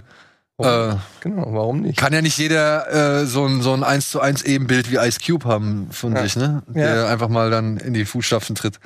Aber ich hab da Bock drauf. Also sowohl weil Akin das gemacht hat, als auch weil mich die Geschichte interessiert. Ich bin nicht so bewandert in seinem Werdegang, in seiner Vita. Ja, vor allen Dingen, ich meine, so Rapper Biografiefilme, die können ja auch ganz schnell so einen leichten Trash-Faktor haben, aber wenn Fatih Akin da dran sitzt, dann könnte das ja sogar hochwertig, anspruchsvoll sogar sein. Also mal schauen. Ich bin dem Film allein deshalb schon dankbar, weil Fatih Akin deshalb nicht Firestarter gemacht hat. Er muss wohl rechtzeitig erkannt haben, Ja. dass das irgendwie eine Katastrophe Aber Das ist. ist ein. Firestar. Ach, der von Feuerkind. Stephen King. Ja. Ja. Aber der kommt doch. Der ist schon draußen. Ach so, Und den sollte aber Fatih Akin eigentlich mal drehen. Mhm. oha, krass. Aber Rheingold wurde unter anderem in Mexiko gedreht. Warum musst du sowas in Mexiko drehen? Ich meine, ich weiß nicht, ist, du kennst dich auch nicht an Lebensgeschichten, okay. Okay. Aber ja, der Dreh in Mexiko ist jetzt gerade äh, abgeschlossen worden. Hm. Deswegen bin ich gespannt, was da kommt. Aber ich finde gut, dass schon ein Trailer draußen ist. Ja, während der Dreharbeiten noch interessant. Ja. So, wollen wir noch mal schnell die Superhelden abhaken. Es soll dieses Jahr tatsächlich noch, und das wundert mich ein bisschen, äh, Black Panther Wakanda Forever kommen. Das wird Und ich glaube nicht, so dass sein. der kommt. Also ich, also Wer soll denn da Black Panther spielen? ja, das ist so die Sache. Gerüchten nach zu urteilen, soll es wohl mehrere Menschen oder mehrere Figuren geben, die sich im Laufe des Films eben das Black Panther Kostüm anziehen. Mhm. Und am Ende ist halt, steht dann halt wohl einer fest. Und ja, da geht man halt dann von den bisherigen Wegbegleitern aus, sowohl seine Schwester, Shuri oder wie sie heißt, Mhm. als auch der Typ von dem Gorilla-Clan, mit dem Mhm. er dann sich verbrüdert, um halt Ja. äh, am Ende gegeneinander zu kämpfen und gegen, gegen Powermonger zu kämpfen. Und ja, also das ist, aber das sind Gerüchte, ne? Also äh, habe ich auch nur von dem gehört, der von dem gehört hat, der von dem Mhm. gehört hat. Und ähm, keine Ahnung, was da stimmt. Ich war nur echt überrascht. Also von Thor hatte man ja schon ein bisschen was mitbekommen. Mhm. Von äh, äh, Doctor Strange 2 hatte man schon ein bisschen was mitbekommen. Von, von Dings habe ich nur mitbekommen, dass die Frau sich nicht impfen lassen wollte und deswegen irgendwie Stress da war. Aber Das Projekt ist so problembehaftet. Die mussten ja immer wieder unterbrechen, dann halt auch wegen Corona, wegen der Dame, die plötzlich abgedreht ist. Und dann war noch irgendwas. Ich weiß nicht, ob ein Unfall oder so war. Auf jeden Fall ist das ist das neue äh, James Bond Desaster, was das Drehen Mhm. angeht. So ein Ja? bisschen, ja, ja. Deshalb wird der wird niemals fertig sein bis Ende November. meinst du nicht? Nee. Würde ich jede Wette eingehen, dass Also- er nicht fertig wird. Mich wundert halt auch, es gibt kein Artwork, es gibt kein Still, es gibt keine Setfotos, irgendwas, nichts, Mhm. gar nichts. Also zumindest habe ich nichts irgendwie gesehen oder gefunden. Und ähm, ja, lassen wir uns mal überraschen. Ein Film, der dafür vorgezogen worden ist, ist noch eine Fortsetzung. Shazam 2. Mhm. Der kommt dieses Jahr noch. Da kommt doch aber auch noch das Spin-off mit The Rock. Das kommt auch noch. Ach, das gehört zusammen? Ja, das gehört, ja, was heißt gehört zusammen? Das ist das gleiche Universum. Ach so. es ist okay. doch schon das gleiche Mhm. Universum, ja. Shazam 2, offensichtlich spielen jetzt alle aus dem Ende oder aus dem Finale des ersten Teils jetzt eine Rolle. Witzig. Freut mich vor allem für Herrn Brody, weil ich dachte, der wäre eigentlich wirklich schon weg vom Fenster. Mhm. Aber eine große Erwartung an diesen Film habe ich jetzt nicht. Ich auch nicht. Aber ich mochte den der erste war unterhaltsam. Mhm. Und ich mochte auch das Ende, dass die alle so Power Ranger-mäßig am Ende da zusammen waren. Aber ja. Ja, aber wo du schon jetzt gerade angesprochen hast, auf den bin ich tatsächlich gespannt, auf Black Adam. Mhm. Black Adam, genau. Ja, Black Adam, ähm, also das, ey, es macht wieder der gleiche hier, Herr Sandberg, ne, der auch schon Lights Out gemacht hat, Mhm. wird Shazam 2 machen. Ich glaube, der ähm, kriegt da wieder was, eine solide Nummer hin. Mhm. Ich denke mal, wenn sie ihm jetzt ein bisschen ein paar Freiheiten gönnen, vielleicht auch ein bisschen mehr Geld gegeben haben, Ja. dann könnte er einfach das, was er im ersten Teil schon gut gemacht hat, jetzt wahrscheinlich ein bisschen besser ausbauen. ja. Und hier, ey, The Rock hat so viel Werbung gemacht und hat so Stimmt. einen auf dicke Hose gemacht. Allein deswegen bin ich jetzt mal gespannt, ob der mit dem Film abliefert. Das heißt, es hat geklappt. Die, Wer- die Werbung hat. Die Werbung hat geklappt. Bei mir hat sie geklappt, Mhm. ja. Also, mich interessiert die Figur nicht unbedingt so, ne? Aber ich will halt sehen, ob der die ganzen Sprüche, die er gemacht hat, ob da wirklich was dahinter ist und ob er das wirklich einhalten kann. Weh, wenn nicht. Weh, wenn nicht. So. Antje, hast du noch irgendwas Dringendes auf der. Ähm, ja, ja. ich, ähm, weil wir eben gerade schon bei Fatih Akin waren, es kommt noch ein deutscher Film dieses Jahr raus, 1000 Zeilen. Ulis Verfilmung von 1000 Zeilen Lüge über den Relotio-Skandal, den ich ja offiziell bei Filmfights gepitcht habe, wo dann der Film eben draus wurde. Stimmt. Und ähm, ich habe eben erfahren, dass Elias Mbarek die Hauptrolle spielt. Das dämpft direkt meine Erwartungen so ein bisschen. ähm, aber insgesamt, ich finde es vor allen Dingen, es ist ein Detail, was ich so interessant finde, dass der Film ja nicht 1000 Zeilen Lüge heißt, sondern 1000 Zeilen. Das heißt, sie konnten sich ja hätten sie ihn tausend Zeilen Lüge genannt, hätten sie sich wahrscheinlich sehr eng oder hätten sie sich wahrscheinlich eins zu eins am Buch orientieren müssen, damit sie da irgendwie die Rechte haben. Und so umgehen die das ja. Das Buch heißt Tausend Zeilen Lüge, oder? Genau, und der Film heißt nur tausend Zeilen. Deshalb könnte ich mir vorstellen, dass sie es deshalb gemacht haben, um sich viel mehr Freiheiten zu nehmen. Sie haben ja auch nicht die gleichen Namen verwendet. Also Nö. es ist ja kein, kein, kein, kein Biopic in dem Sinne, wenn man es so nennen könnte in diesem Fall. Also keine Nacherzählung eines, äh, eines Falls eins zu eins, sondern es wirkt fast schon so ein bisschen satirisch, auch im, auch im Trailer. Und äh, auf den freue ich mich sehr, auch weil Bully ja zuletzt mit Ballon gezeigt hat, dass der auch wirklich gut ernsten Stoff inszenieren kann. Und hier kommt beides zusammen, glaube ich. Also seine Ader fürs Komische. Allein der Trailer, in dem sie halt Fake-Bewertungen oder Fake-Kommentare zeigen, die angeblich schon von der kompletten Weltpresse irgendwie den, wo die komplette Weltpresse den Film ange angeblich schon gesehen hat. Also da freue ich mich sehr drauf.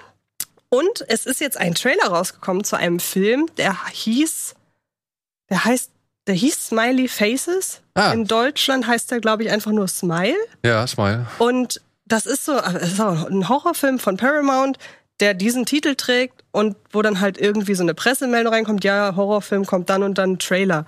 Und das finde ich normalerweise null interessant. Und dann habe ich mir ausgerechnet diesen Trailer aber angeguckt und war komplett überrascht, dass der echt bei mir funktioniert hat. Und da, da steckt ja kein großer Name hinter, da spielt kein bekannter Mensch mit. Würde es nicht, wür- würde ich es nicht besser wissen, so vom Production Value wäre ich so in Richtung Blumhouse gegangen, aber ist es ja nicht, ist ja Paramount, wie gesagt. Und dann habe ich, wie gesagt, ich habe den Trailer gesehen und war echt angetan von dem. Hatte echt, hat echt Gänsehaut bei mir verursacht und hat einen fantastischen Jumpscare am Ende. und dass Jumpscares noch funktionieren, erst recht, wenn sie ganz am Ende kommen, ist selten. Okay, ja, also den, wie auch Black Adam, werden wir uns gleich nochmal bei Cool. Tease Me anschauen. Mhm. Übrigens, Flash kommt noch raus. Ja, äh, Kommt nicht raus? also de- de- de- den haben sie jetzt bewusst aus allen Ankündigungen wieder irgendwie rausgenommen. Da sind sie zwar, der ist zwar hier und da wird der erwähnt, aber ey, ich glaube nicht, dass der dieses Jahr noch rauskommt. Nee. Ich glaube auch nicht, dass der in absehbarer Zeit rauskommt, ey, mit was, Big Ezra. Ja, ja. was? weil alles, was da jetzt zusammengetragen worden ist, du, wie wie willst den auf eine Promotour schicken? Der hat doch gerade schon wieder was gemacht. Hat er nicht gerade. Ich weiß, also ich, ich lese immer nur wieder irgendwelche Sensationsschlagzeilen. Ja, war mir gar der, nicht der ist doch, der hat doch irgendwie, ist doch in ein Haus eingebrochen Ja, genau. und hat dann da mit Stühlen um sich geworfen. Also was so komplett auch Kennen wir doch fernab, alle. auch wieder, auch wieder so komplett fernab von irgendwie was, aber das ist wahrscheinlich, dann- seitdem gab es wahrscheinlich auch schon wieder drei neue Schlagzeilen. Also, was ist mit dem verkehrt? Ist ein Aber der sehr. Film ist, glaube ich, fertig gedreht. Also der ist schon, glaube ich. Meinst du nicht? Ich meine, da, was ich da so im Trailer gesehen habe, das sah schon. Du hast einen Trailer von Flash gesehen?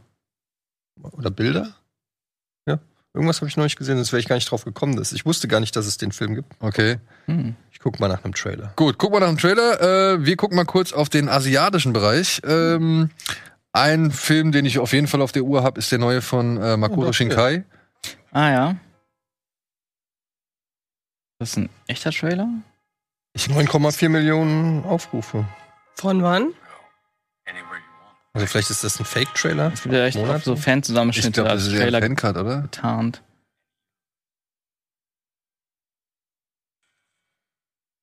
Naja, gut, das, ich habe es nicht recherchiert. Das kann natürlich auch sein, dass da aus Ver Serienversatzstücken und Justice League was gebastelt Mhm. wurde. Ich recherchiere das nochmal, ich melde mich. Okay. Okay.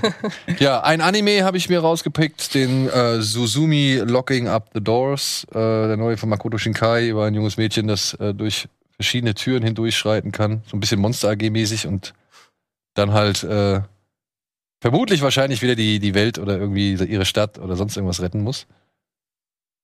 Aber da habe ich auf jeden Fall Bock drauf, auf den freue ich mich. Ich hoffe, Ich, ich auch. Bei kann man immer davon ausgehen, dass die, die Bilder toll werden, die Atmosphäre toll wird, die Stimmungen und so. Ich schätze mal, es wird auch wieder eine, sag ich mal, ökologische Botschaft haben. Gehe ich von aus. Mhm. aber ist mir egal. Ach, wenn ich schon einmal wieder die Himmel sehe und die Verlust. Ja. Es ist schon schön. Dann gibt es einen Film, den habe ich nur durch jetzt äh, so eine Liste gefunden, der heißt What to Do with a Dead Kaiju. Ah. Und das finde ich eine geile Idee, weil da geht es halt nicht darum, dass das Vieh irgendwie alles platt macht, sondern was machst du mit dem Vieh, wenn du es platt gemacht hast? ja. Und äh, das finde ich irgendwie, ja, einen schönen Ansatz. Das ist so ein bisschen wie bei äh, Love, Death, Robots, dieses mit dem Giant, Ah, wo sie diesen, diesen mhm. Riesen am Strand da nach und nach auseinandernehmen. Tatortreiniger. Ja. Geil. Ey, keine Ahnung, was das wird. Dann gibt es einen Film namens Warriors of the Future. Den habe ich, glaube ich, schon irgendwo noch mal hervorgehoben oder beziehungsweise schon mal erwähnt. Der ist mit Louis Ko, auch so einem chinesischen Superstar. Da gibt's einen Trailer zu. Ähm, hier, das ist halt einfach, das ist wieder so, viel- so too much von allem. Aber ich hab Bock drauf.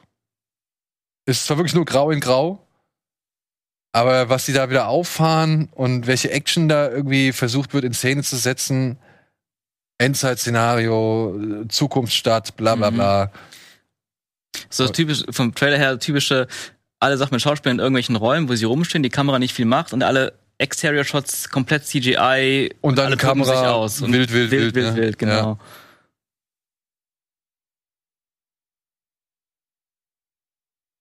Genau. Was schön. Come on. Kann man doch mal machen. Würde Chris Pratt da die Hauptrolle spielen und exakt der gleiche Trailer da laufen, fändest du es langweilig? Na, nee. Ich, Na, mag, ich, doch. mag, ich mag Tomorrow War. Ja, nee, trotzdem diese Genau, ganzen... Tomorrow War, daran erinnert er mich. Ja, genau. Und Ich, ich mag den. Ja, aber ich erinnere mich, als wir den Trailer von Tomorrow War gesehen haben, dass du da nicht wirklich begeistert warst. Stimmt. Und, Und, dann habe ich den dir- Film gesehen. Stell und dir die, ja, aber stell dir sagen, diesen Trailer vor, das ist eine US-Produktion, exakt die gleichen Shots und das sind aber äh, US-amerikanische Gesichter, wie zum Beispiel Chris Pratt. Ich würde sagen, der sehr abschreckende Faktor wäre dann wirklich Chris Pratt und nicht so, wie es aussieht oder wie es Mhm. inszeniert ist. Na gut. Was hast Weil- du gegen Chris Pratt? Ich halt irgendjemand, der in jedem Film zu sehen ist, einfach so. Ich mag den ja auch. Aber der ist halt überall. Ryan Reynolds meinetwegen noch. Guck dir Terminalist an.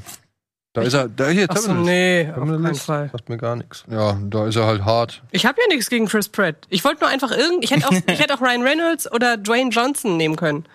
Oder Chris Hemsworth. Oder Ryan Gosling? Ryan Gosling? Dann wird's Der ist doch nicht überall. Der nimmt sich doch gute Projekte vor, wie zum Beispiel Barbie. Oder The Grey Man. Oder Gibt's The dazu einen. Trailer zu Barbie? äh, nee, bisher gibt's nur die, Die Bilder. drehen noch. Die drehen noch. Also angefangen so, glaube ich, gerade erst. Äh, The Grey Man, hast du den Trailer gesehen? Nee. Das ist auch Ryan Reynolds aus. Äh, Ryan Den Trailer habe Gosling. ich auch noch Das ist Ryan Gosling, ja. Ryan Gosling wird gejagt von Chris Evans. Mit Oha. auch Schnurres. Hm. Oh, Amanda Diamas. Und Ach, ist wohl Amanda, der, wie heißt ist, ist momentan der teuerste, Anna, der Amos. Kala? Anna. Anna Diamas, nicht. ist der teuerste Netflix-Film wohl jetzt Schon bislang? wieder. Ja, Das ist immer der teuerste Netflix-Film. Und er wird wieder auf Platz 1 Ich sein. meine, Oh. Ich grad sind Ah? nicht ganz verheißungsvoll. ja, Ja, aber die haben auch 22 Bridges, nee, 21 Bridges gemacht. aber nicht inszeniert, oder? Nee, produziert. Ja. Aber das sieht schon wieder so Netflix-mäßig aus. Ja. Ja, es ist erstmal nicht so catchy. Aber ich muss den, den Community-Vorsprung einfach geben. ja, Deshalb. immer. Mhm. Auch bei allem einfach. Ja. Da geht's ja wieder um Zeitreisen. Oder? Ich meine, wir hatten den bei Tease Me und haben halt kurz davor noch den Trailer, den ersten zu Mission Impossible 7. oh, Der gesehen? ist so gut. Mhm. Und es ist natürlich dann schon irgendwo eine andere Benchmark, ne? Mhm. wenn du halt hier Greyman dazwischen hast. Also, wenn du Greyman zu vergleichen hast, ich finde, der hat schon viele eigentlich schon ganz gute, brauchbare Shots, ja. aber sie lassen sich halt schon als, ich weiß nicht, sie lassen sich schon leicht als Netflix-Film entlarven, Ja. finde ich. Absolut. Das So vom Color Grading, der Kamera Ich wollte her. gerade sagen, hat Netflix einen eigenen Filter mittlerweile oder so? Oder die benutzen immer das gleiche Studio mit der gleichen Beleuchtung, so und kann immer ein anderes Team rein. Also ich finde so Netflix, Netflix haben wir ja schon drüber gesprochen, die machen ja auch gute Sachen, aber man muss aufpassen, dass Netflix nicht zu so einem Prädikat wird, wovor man eher Angst hat, als dass man sich drüber freut. Früher war es so eine HBO-Serie, oh, die muss ich gucken, ist von HBO, gucke ich blind, egal was es ist. Mhm. Ne, so. Und bei Netflix ist es mittlerweile so ein Netflix-Film, mh. Ja, es, Wird dann wieder der erfolgreichste Film für eine Woche äh, auf Platz 1. Netflix macht Kohle, aber Aber hast du eine Woche später auch schon wieder vergessen. ah, vielleicht schneiden sie den Trailer natürlich auch extra gefällig, dass es so Mhm. aussieht wie alles, was bisher dann eine Woche der erfolgreichste Film war. Und vielleicht ist der ja ein bisschen anders, weil zum Beispiel den Shot würde ich nicht, also ohne das Logo, würde ich den jetzt nicht als Netflix-Film äh, direkt sehen. Oh, doch. Allein. ja, oben rechts steht Netflix. Nein, nein, nein, nein, nein, nein, nein. Aber lass das Netflix weg. Ich finde, das ist schon diese typische Optik. Ich hätte jetzt ehrlich gesagt. Es könnte auch ein Bild Extraction hätte, sein. In dem Bild hätte ich einen Nicholas Winding Refn-Film gesehen, tatsächlich. Aber vielleicht auch einfach Ryan, Ryan Gosling, Ryan rote, Gosling und- und rote Farbe. Farbe. ja. Aber wo wir schon bei Streamingdiensten sind, ähm, da gibt's noch so zwei, drei Filme. Killers of the Flower Moon zum Beispiel soll dieses Jahr auch noch, also man spekuliert damit, dass er dieses Jahr rauskommt. Äh, Martin Scorsese hat für Apple richtig viel Kohle bekommen. Das ist eine Serie, oder? Nee, ist ein, so wenn ich das richtig verstanden habe, ist ein Ja. Film. Und Leonardo DiCaprio sieht einfach aus wie Dane der Hahn in 20 Jahren. ja, voll, stimmt. Aber das ist nicht der Serienkiller-Film mit dem Typen, der ganz viele. Da hat, wurde doch auch ein Film angekündigt von einem großen Regisseur, auch mit Leonardo DiCaprio, soweit ich weiß. Du meinst mit dem, mit dem Hotel, Das weiß ich wo er nicht. da die, wo er dieses Zimmer oder dieses, die Räume so präpariert hat? Kann sein. Aber das war, von wem wäre der? Ich hab's auch nur dunkel. Okay.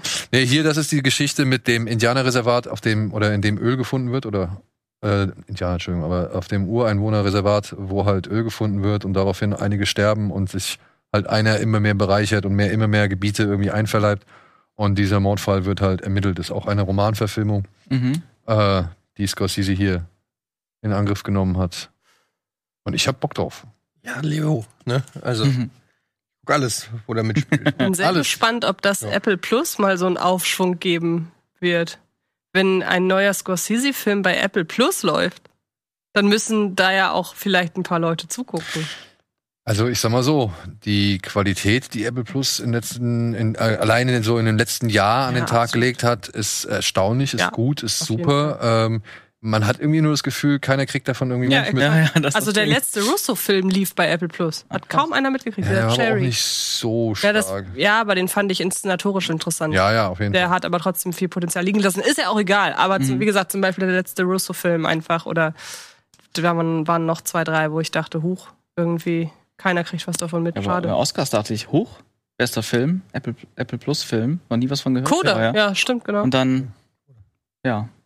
Gut, der lief ja auch, aber der lief ja auf dem Sundance Festival, der war ja ein Mhm. Einkauf, so gesehen, genau wie Ach Chacha so. Move. Mhm. Ja, also Ja, der, Die haben ja auch ganz viele Serien, ne? Ja, also mittlerweile so dieses Severance, Loot, noch ein paar andere. Die Afterparty, die Afterparty, Calls, Ted Lasso. Ted Lasso, Lasso, ja gut, der Äh, ist ja For sogar Mankind. bekannt geworden, Mhm. Ted Lasso, ne? ja, For All Mankind äh, kriegt auch viel, viel Mhm. Ja. Hast du irgendwie mitbekommen, was mit Disappointment Boulevard sein soll? Oh, was war das noch? Der neue von Ari Aster. Ah, Da, ich weiß nur, dass, oh, es gibt schon, es gibt sogar einen Teaser-Trailer. ich weiß nur, dass der unfassbar lang sein soll und Mit dass Ari. Aster in irgendeinem Interview gesagt hat, je nachdem, wie man es auslegt, ist es entweder eine morbide Komödie oder ein Horrorfilm. Und das reicht mir schon. Du hast einen Teaser-Trailer? Ja, ich habe gestern noch einen Trailer gesehen auf der Zugfahrt. What? Ähm, ja, gibt's schon. Ich weiß nicht, wie neu der ist. Okay. Man, es ist, also vom Trailer wirkt der sehr klein, der Film.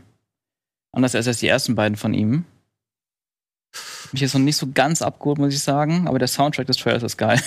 Ich mag, dass sie halt jetzt auch einfach mit A24 so dermaßen werben. Krass, ja. das ist fast ja. größer als der Filmtitel auf dem Plakat. Stimmt. Der Sohn von äh, James Gandolfini spielt mit. Mhm. Er hat ja auch bei Licorice Pizza mitgespielt. Ja. Und, Hauptrolle. und Meryl Ja. Streep. Nee, bei. Ähm, das ist der Sohn von ähm, Philip Seymour Hoffman. Verdammt.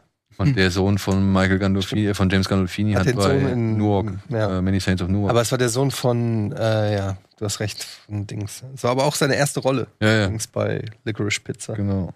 Und Meryl Streep spielt mit. Mhm. Ja, endlich hat Ari Aster eine Chance auf einen Oscar. Ja. Hm. ja, aber man, man weiß nichts, ne? Also ich habe, egal wo ich was gelesen habe, keiner war sich sicher, ob dieser Film Ja. noch dieses Jahr erscheinen soll. Genauso wie der aber wenn neue du sagst, Darren- du hast jetzt einen Teaser gesehen, Ja. Das ist ja cool. Genauso wie der neue Darren Aronofsky. Also davon gibt es jetzt auch keinen Teaser und nix, aber die Filme wurden relativ zeitnah angekündigt, beide. Dieser mit dem, heißt, wie heißt der? Black Whale? Irgendwie sowas mit Whale, glaube ich, im Titel. Habe ich auch nichts, haben wir auch nichts von gehört. Ja, aber auf den bin ich auch gespannt. Genauso wie du bin ich dann aber auch auf äh, Decision to Leave gespannt. Mhm. Der neue Film von Park Chang-wook, der ja in Cannes ja schon gelaufen ist und auch wieder mit Lobeshymnen Ja. überschüttet wird. Ne? Also allein von der Inszenierung soll Worum dieser geht's da? Film. Worum geht's da? Äh, warte, warte. Ähm, es geht um einen erfahrenen Detektiv, äh, der schon alles gesehen hat und ähm, der erfährt von einem Unfalltod eines Mannes, der ihm komisch vorkommt und die Frau des Verstorbenen wird dann von ihm verdächtigt und Ein Thriller auf jeden Fall. ja, genau. Und offensichtlich, was hat einer geschrieben? Das ist wie Basic Instinct ohne Sex. Hm. Irgendwie so äh, war irgendwie eine, eine, eine, Kann man ja trotzdem gucken. Kann man ja trotzdem gucken. genau.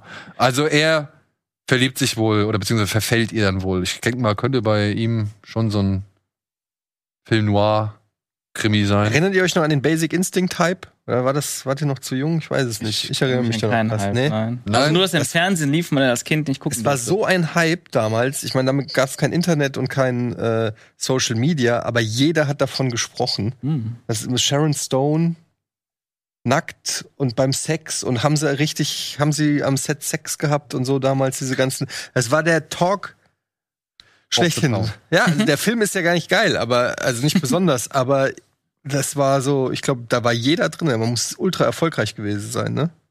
Äh, Basic Instinct war ein ja. Hit. Ja. Der, war, der hat ja das Karolko-Studio nochmal echt gut vor den finalen Atemzügen gerettet. War nicht mal Ähm, einen zweiten Teil von? Basic Instinct? Mhm. Ja, gibt's einen zweiten mit auch äh, Sharon Stone. Der aber echt schlecht ist. der wirklich schlecht ist. Äh, so. Was haben wir noch? Was habe ich noch? Ja, Strange World hatten wir noch. Das war dieser Disney-Zeichentrick. wo- Ich glaube, da warst du auch mit dabei, wo wir uns alle gefragt haben, ob sie das wirklich geheim halten wollen, dass es irgendwie eine Animationsversion von Die fantastische Ja. Reise ist.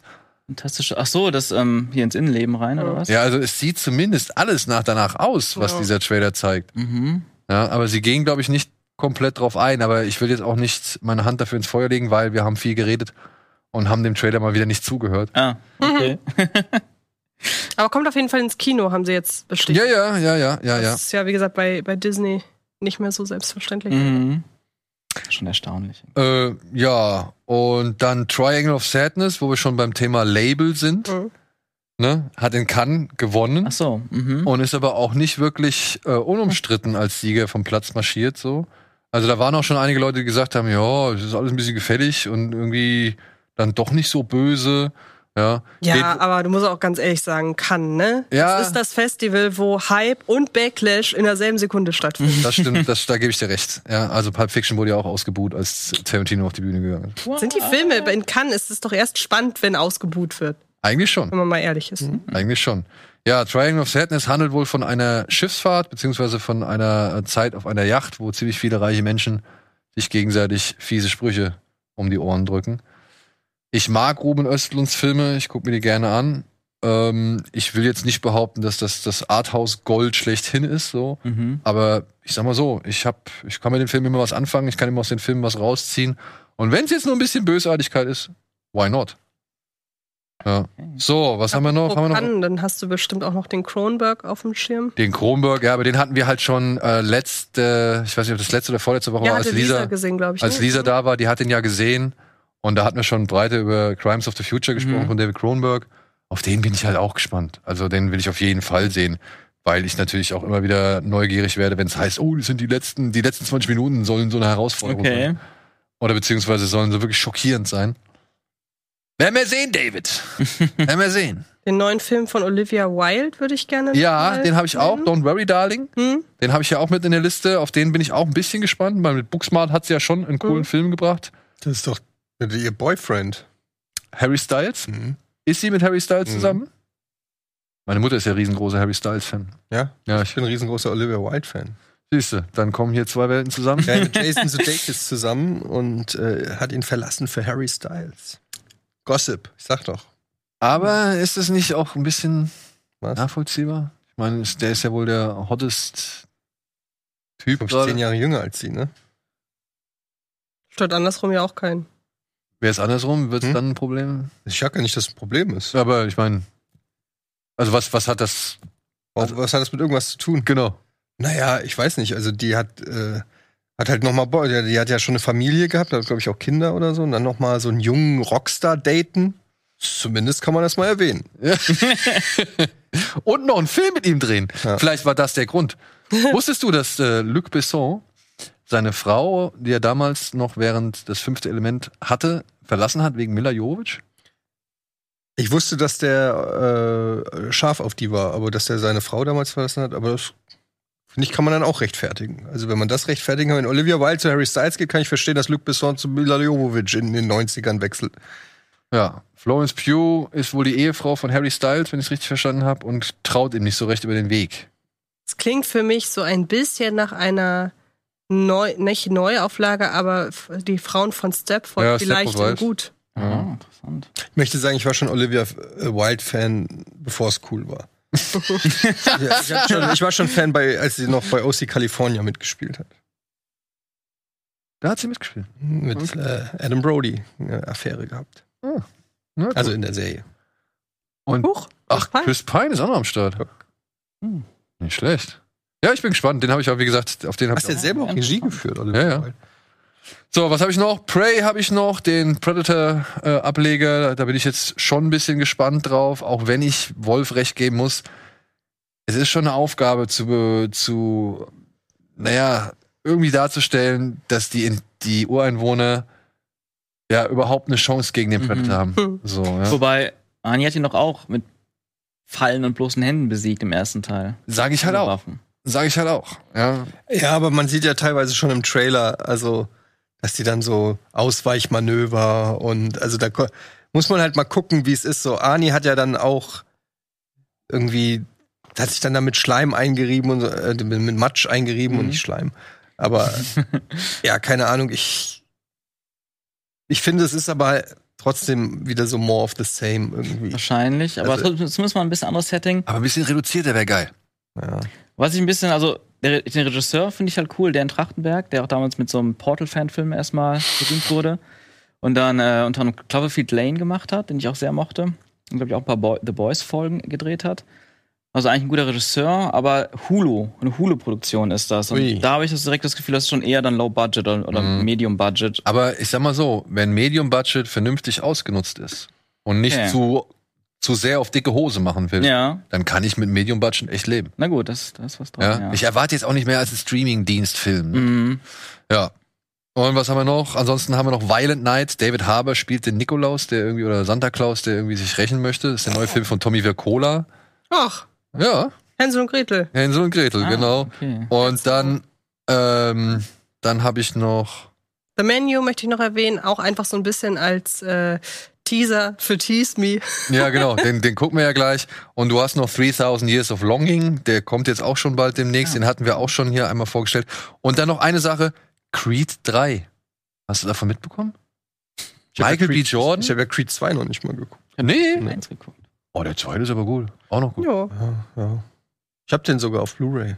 Warum guckst du mich nie so, ich habe so das Gefühl gehabt, ich weiß eh schon, was passiert. Also kriegt aufs Maul, kämpft sich zurück, steht sein Mann, Na muss gut, ich wirklich ein noch mal Boxfilm. gucken. Ja, alles ist so.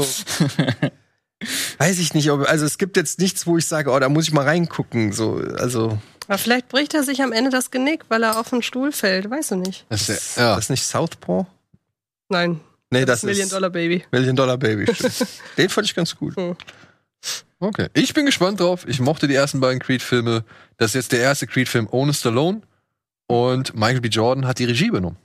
Also er selbst. Er selbst, ja. Hm. Und spielt sich selbst. Und ja, man ist gespannt, Ein neues Stallone. auf welchen, auf welchen Endgegner er trifft. Aber habe ich Bock drauf. Wie gesagt, die ersten beiden fand ich erstaunlich gut für so einen Hm. späten Ableger. So, erstaunlich gut fand ich auch, dass wir jetzt gleich noch eine schöne Runde Folge Tease Me aufnehmen. Und deswegen sage ich an dieser Stelle vielen Dank, Eddie, dass du dich nochmal äh, spontan so dazu Gerne, gerne. gestoßen bist. Äh, danke, Antje. Danke, Sean, fürs Kommen. Aber wir bleibt jetzt noch kurz hier sitzen. Und ansonsten sehen wir uns hoffentlich ja am Sonntag wieder oder am Dienstag oder spätestens nächsten Donnerstag. Da ist, glaube ich, dann auch Steven wieder mit am Start. Bis dahin, macht's gut. Tschüss. Ciao.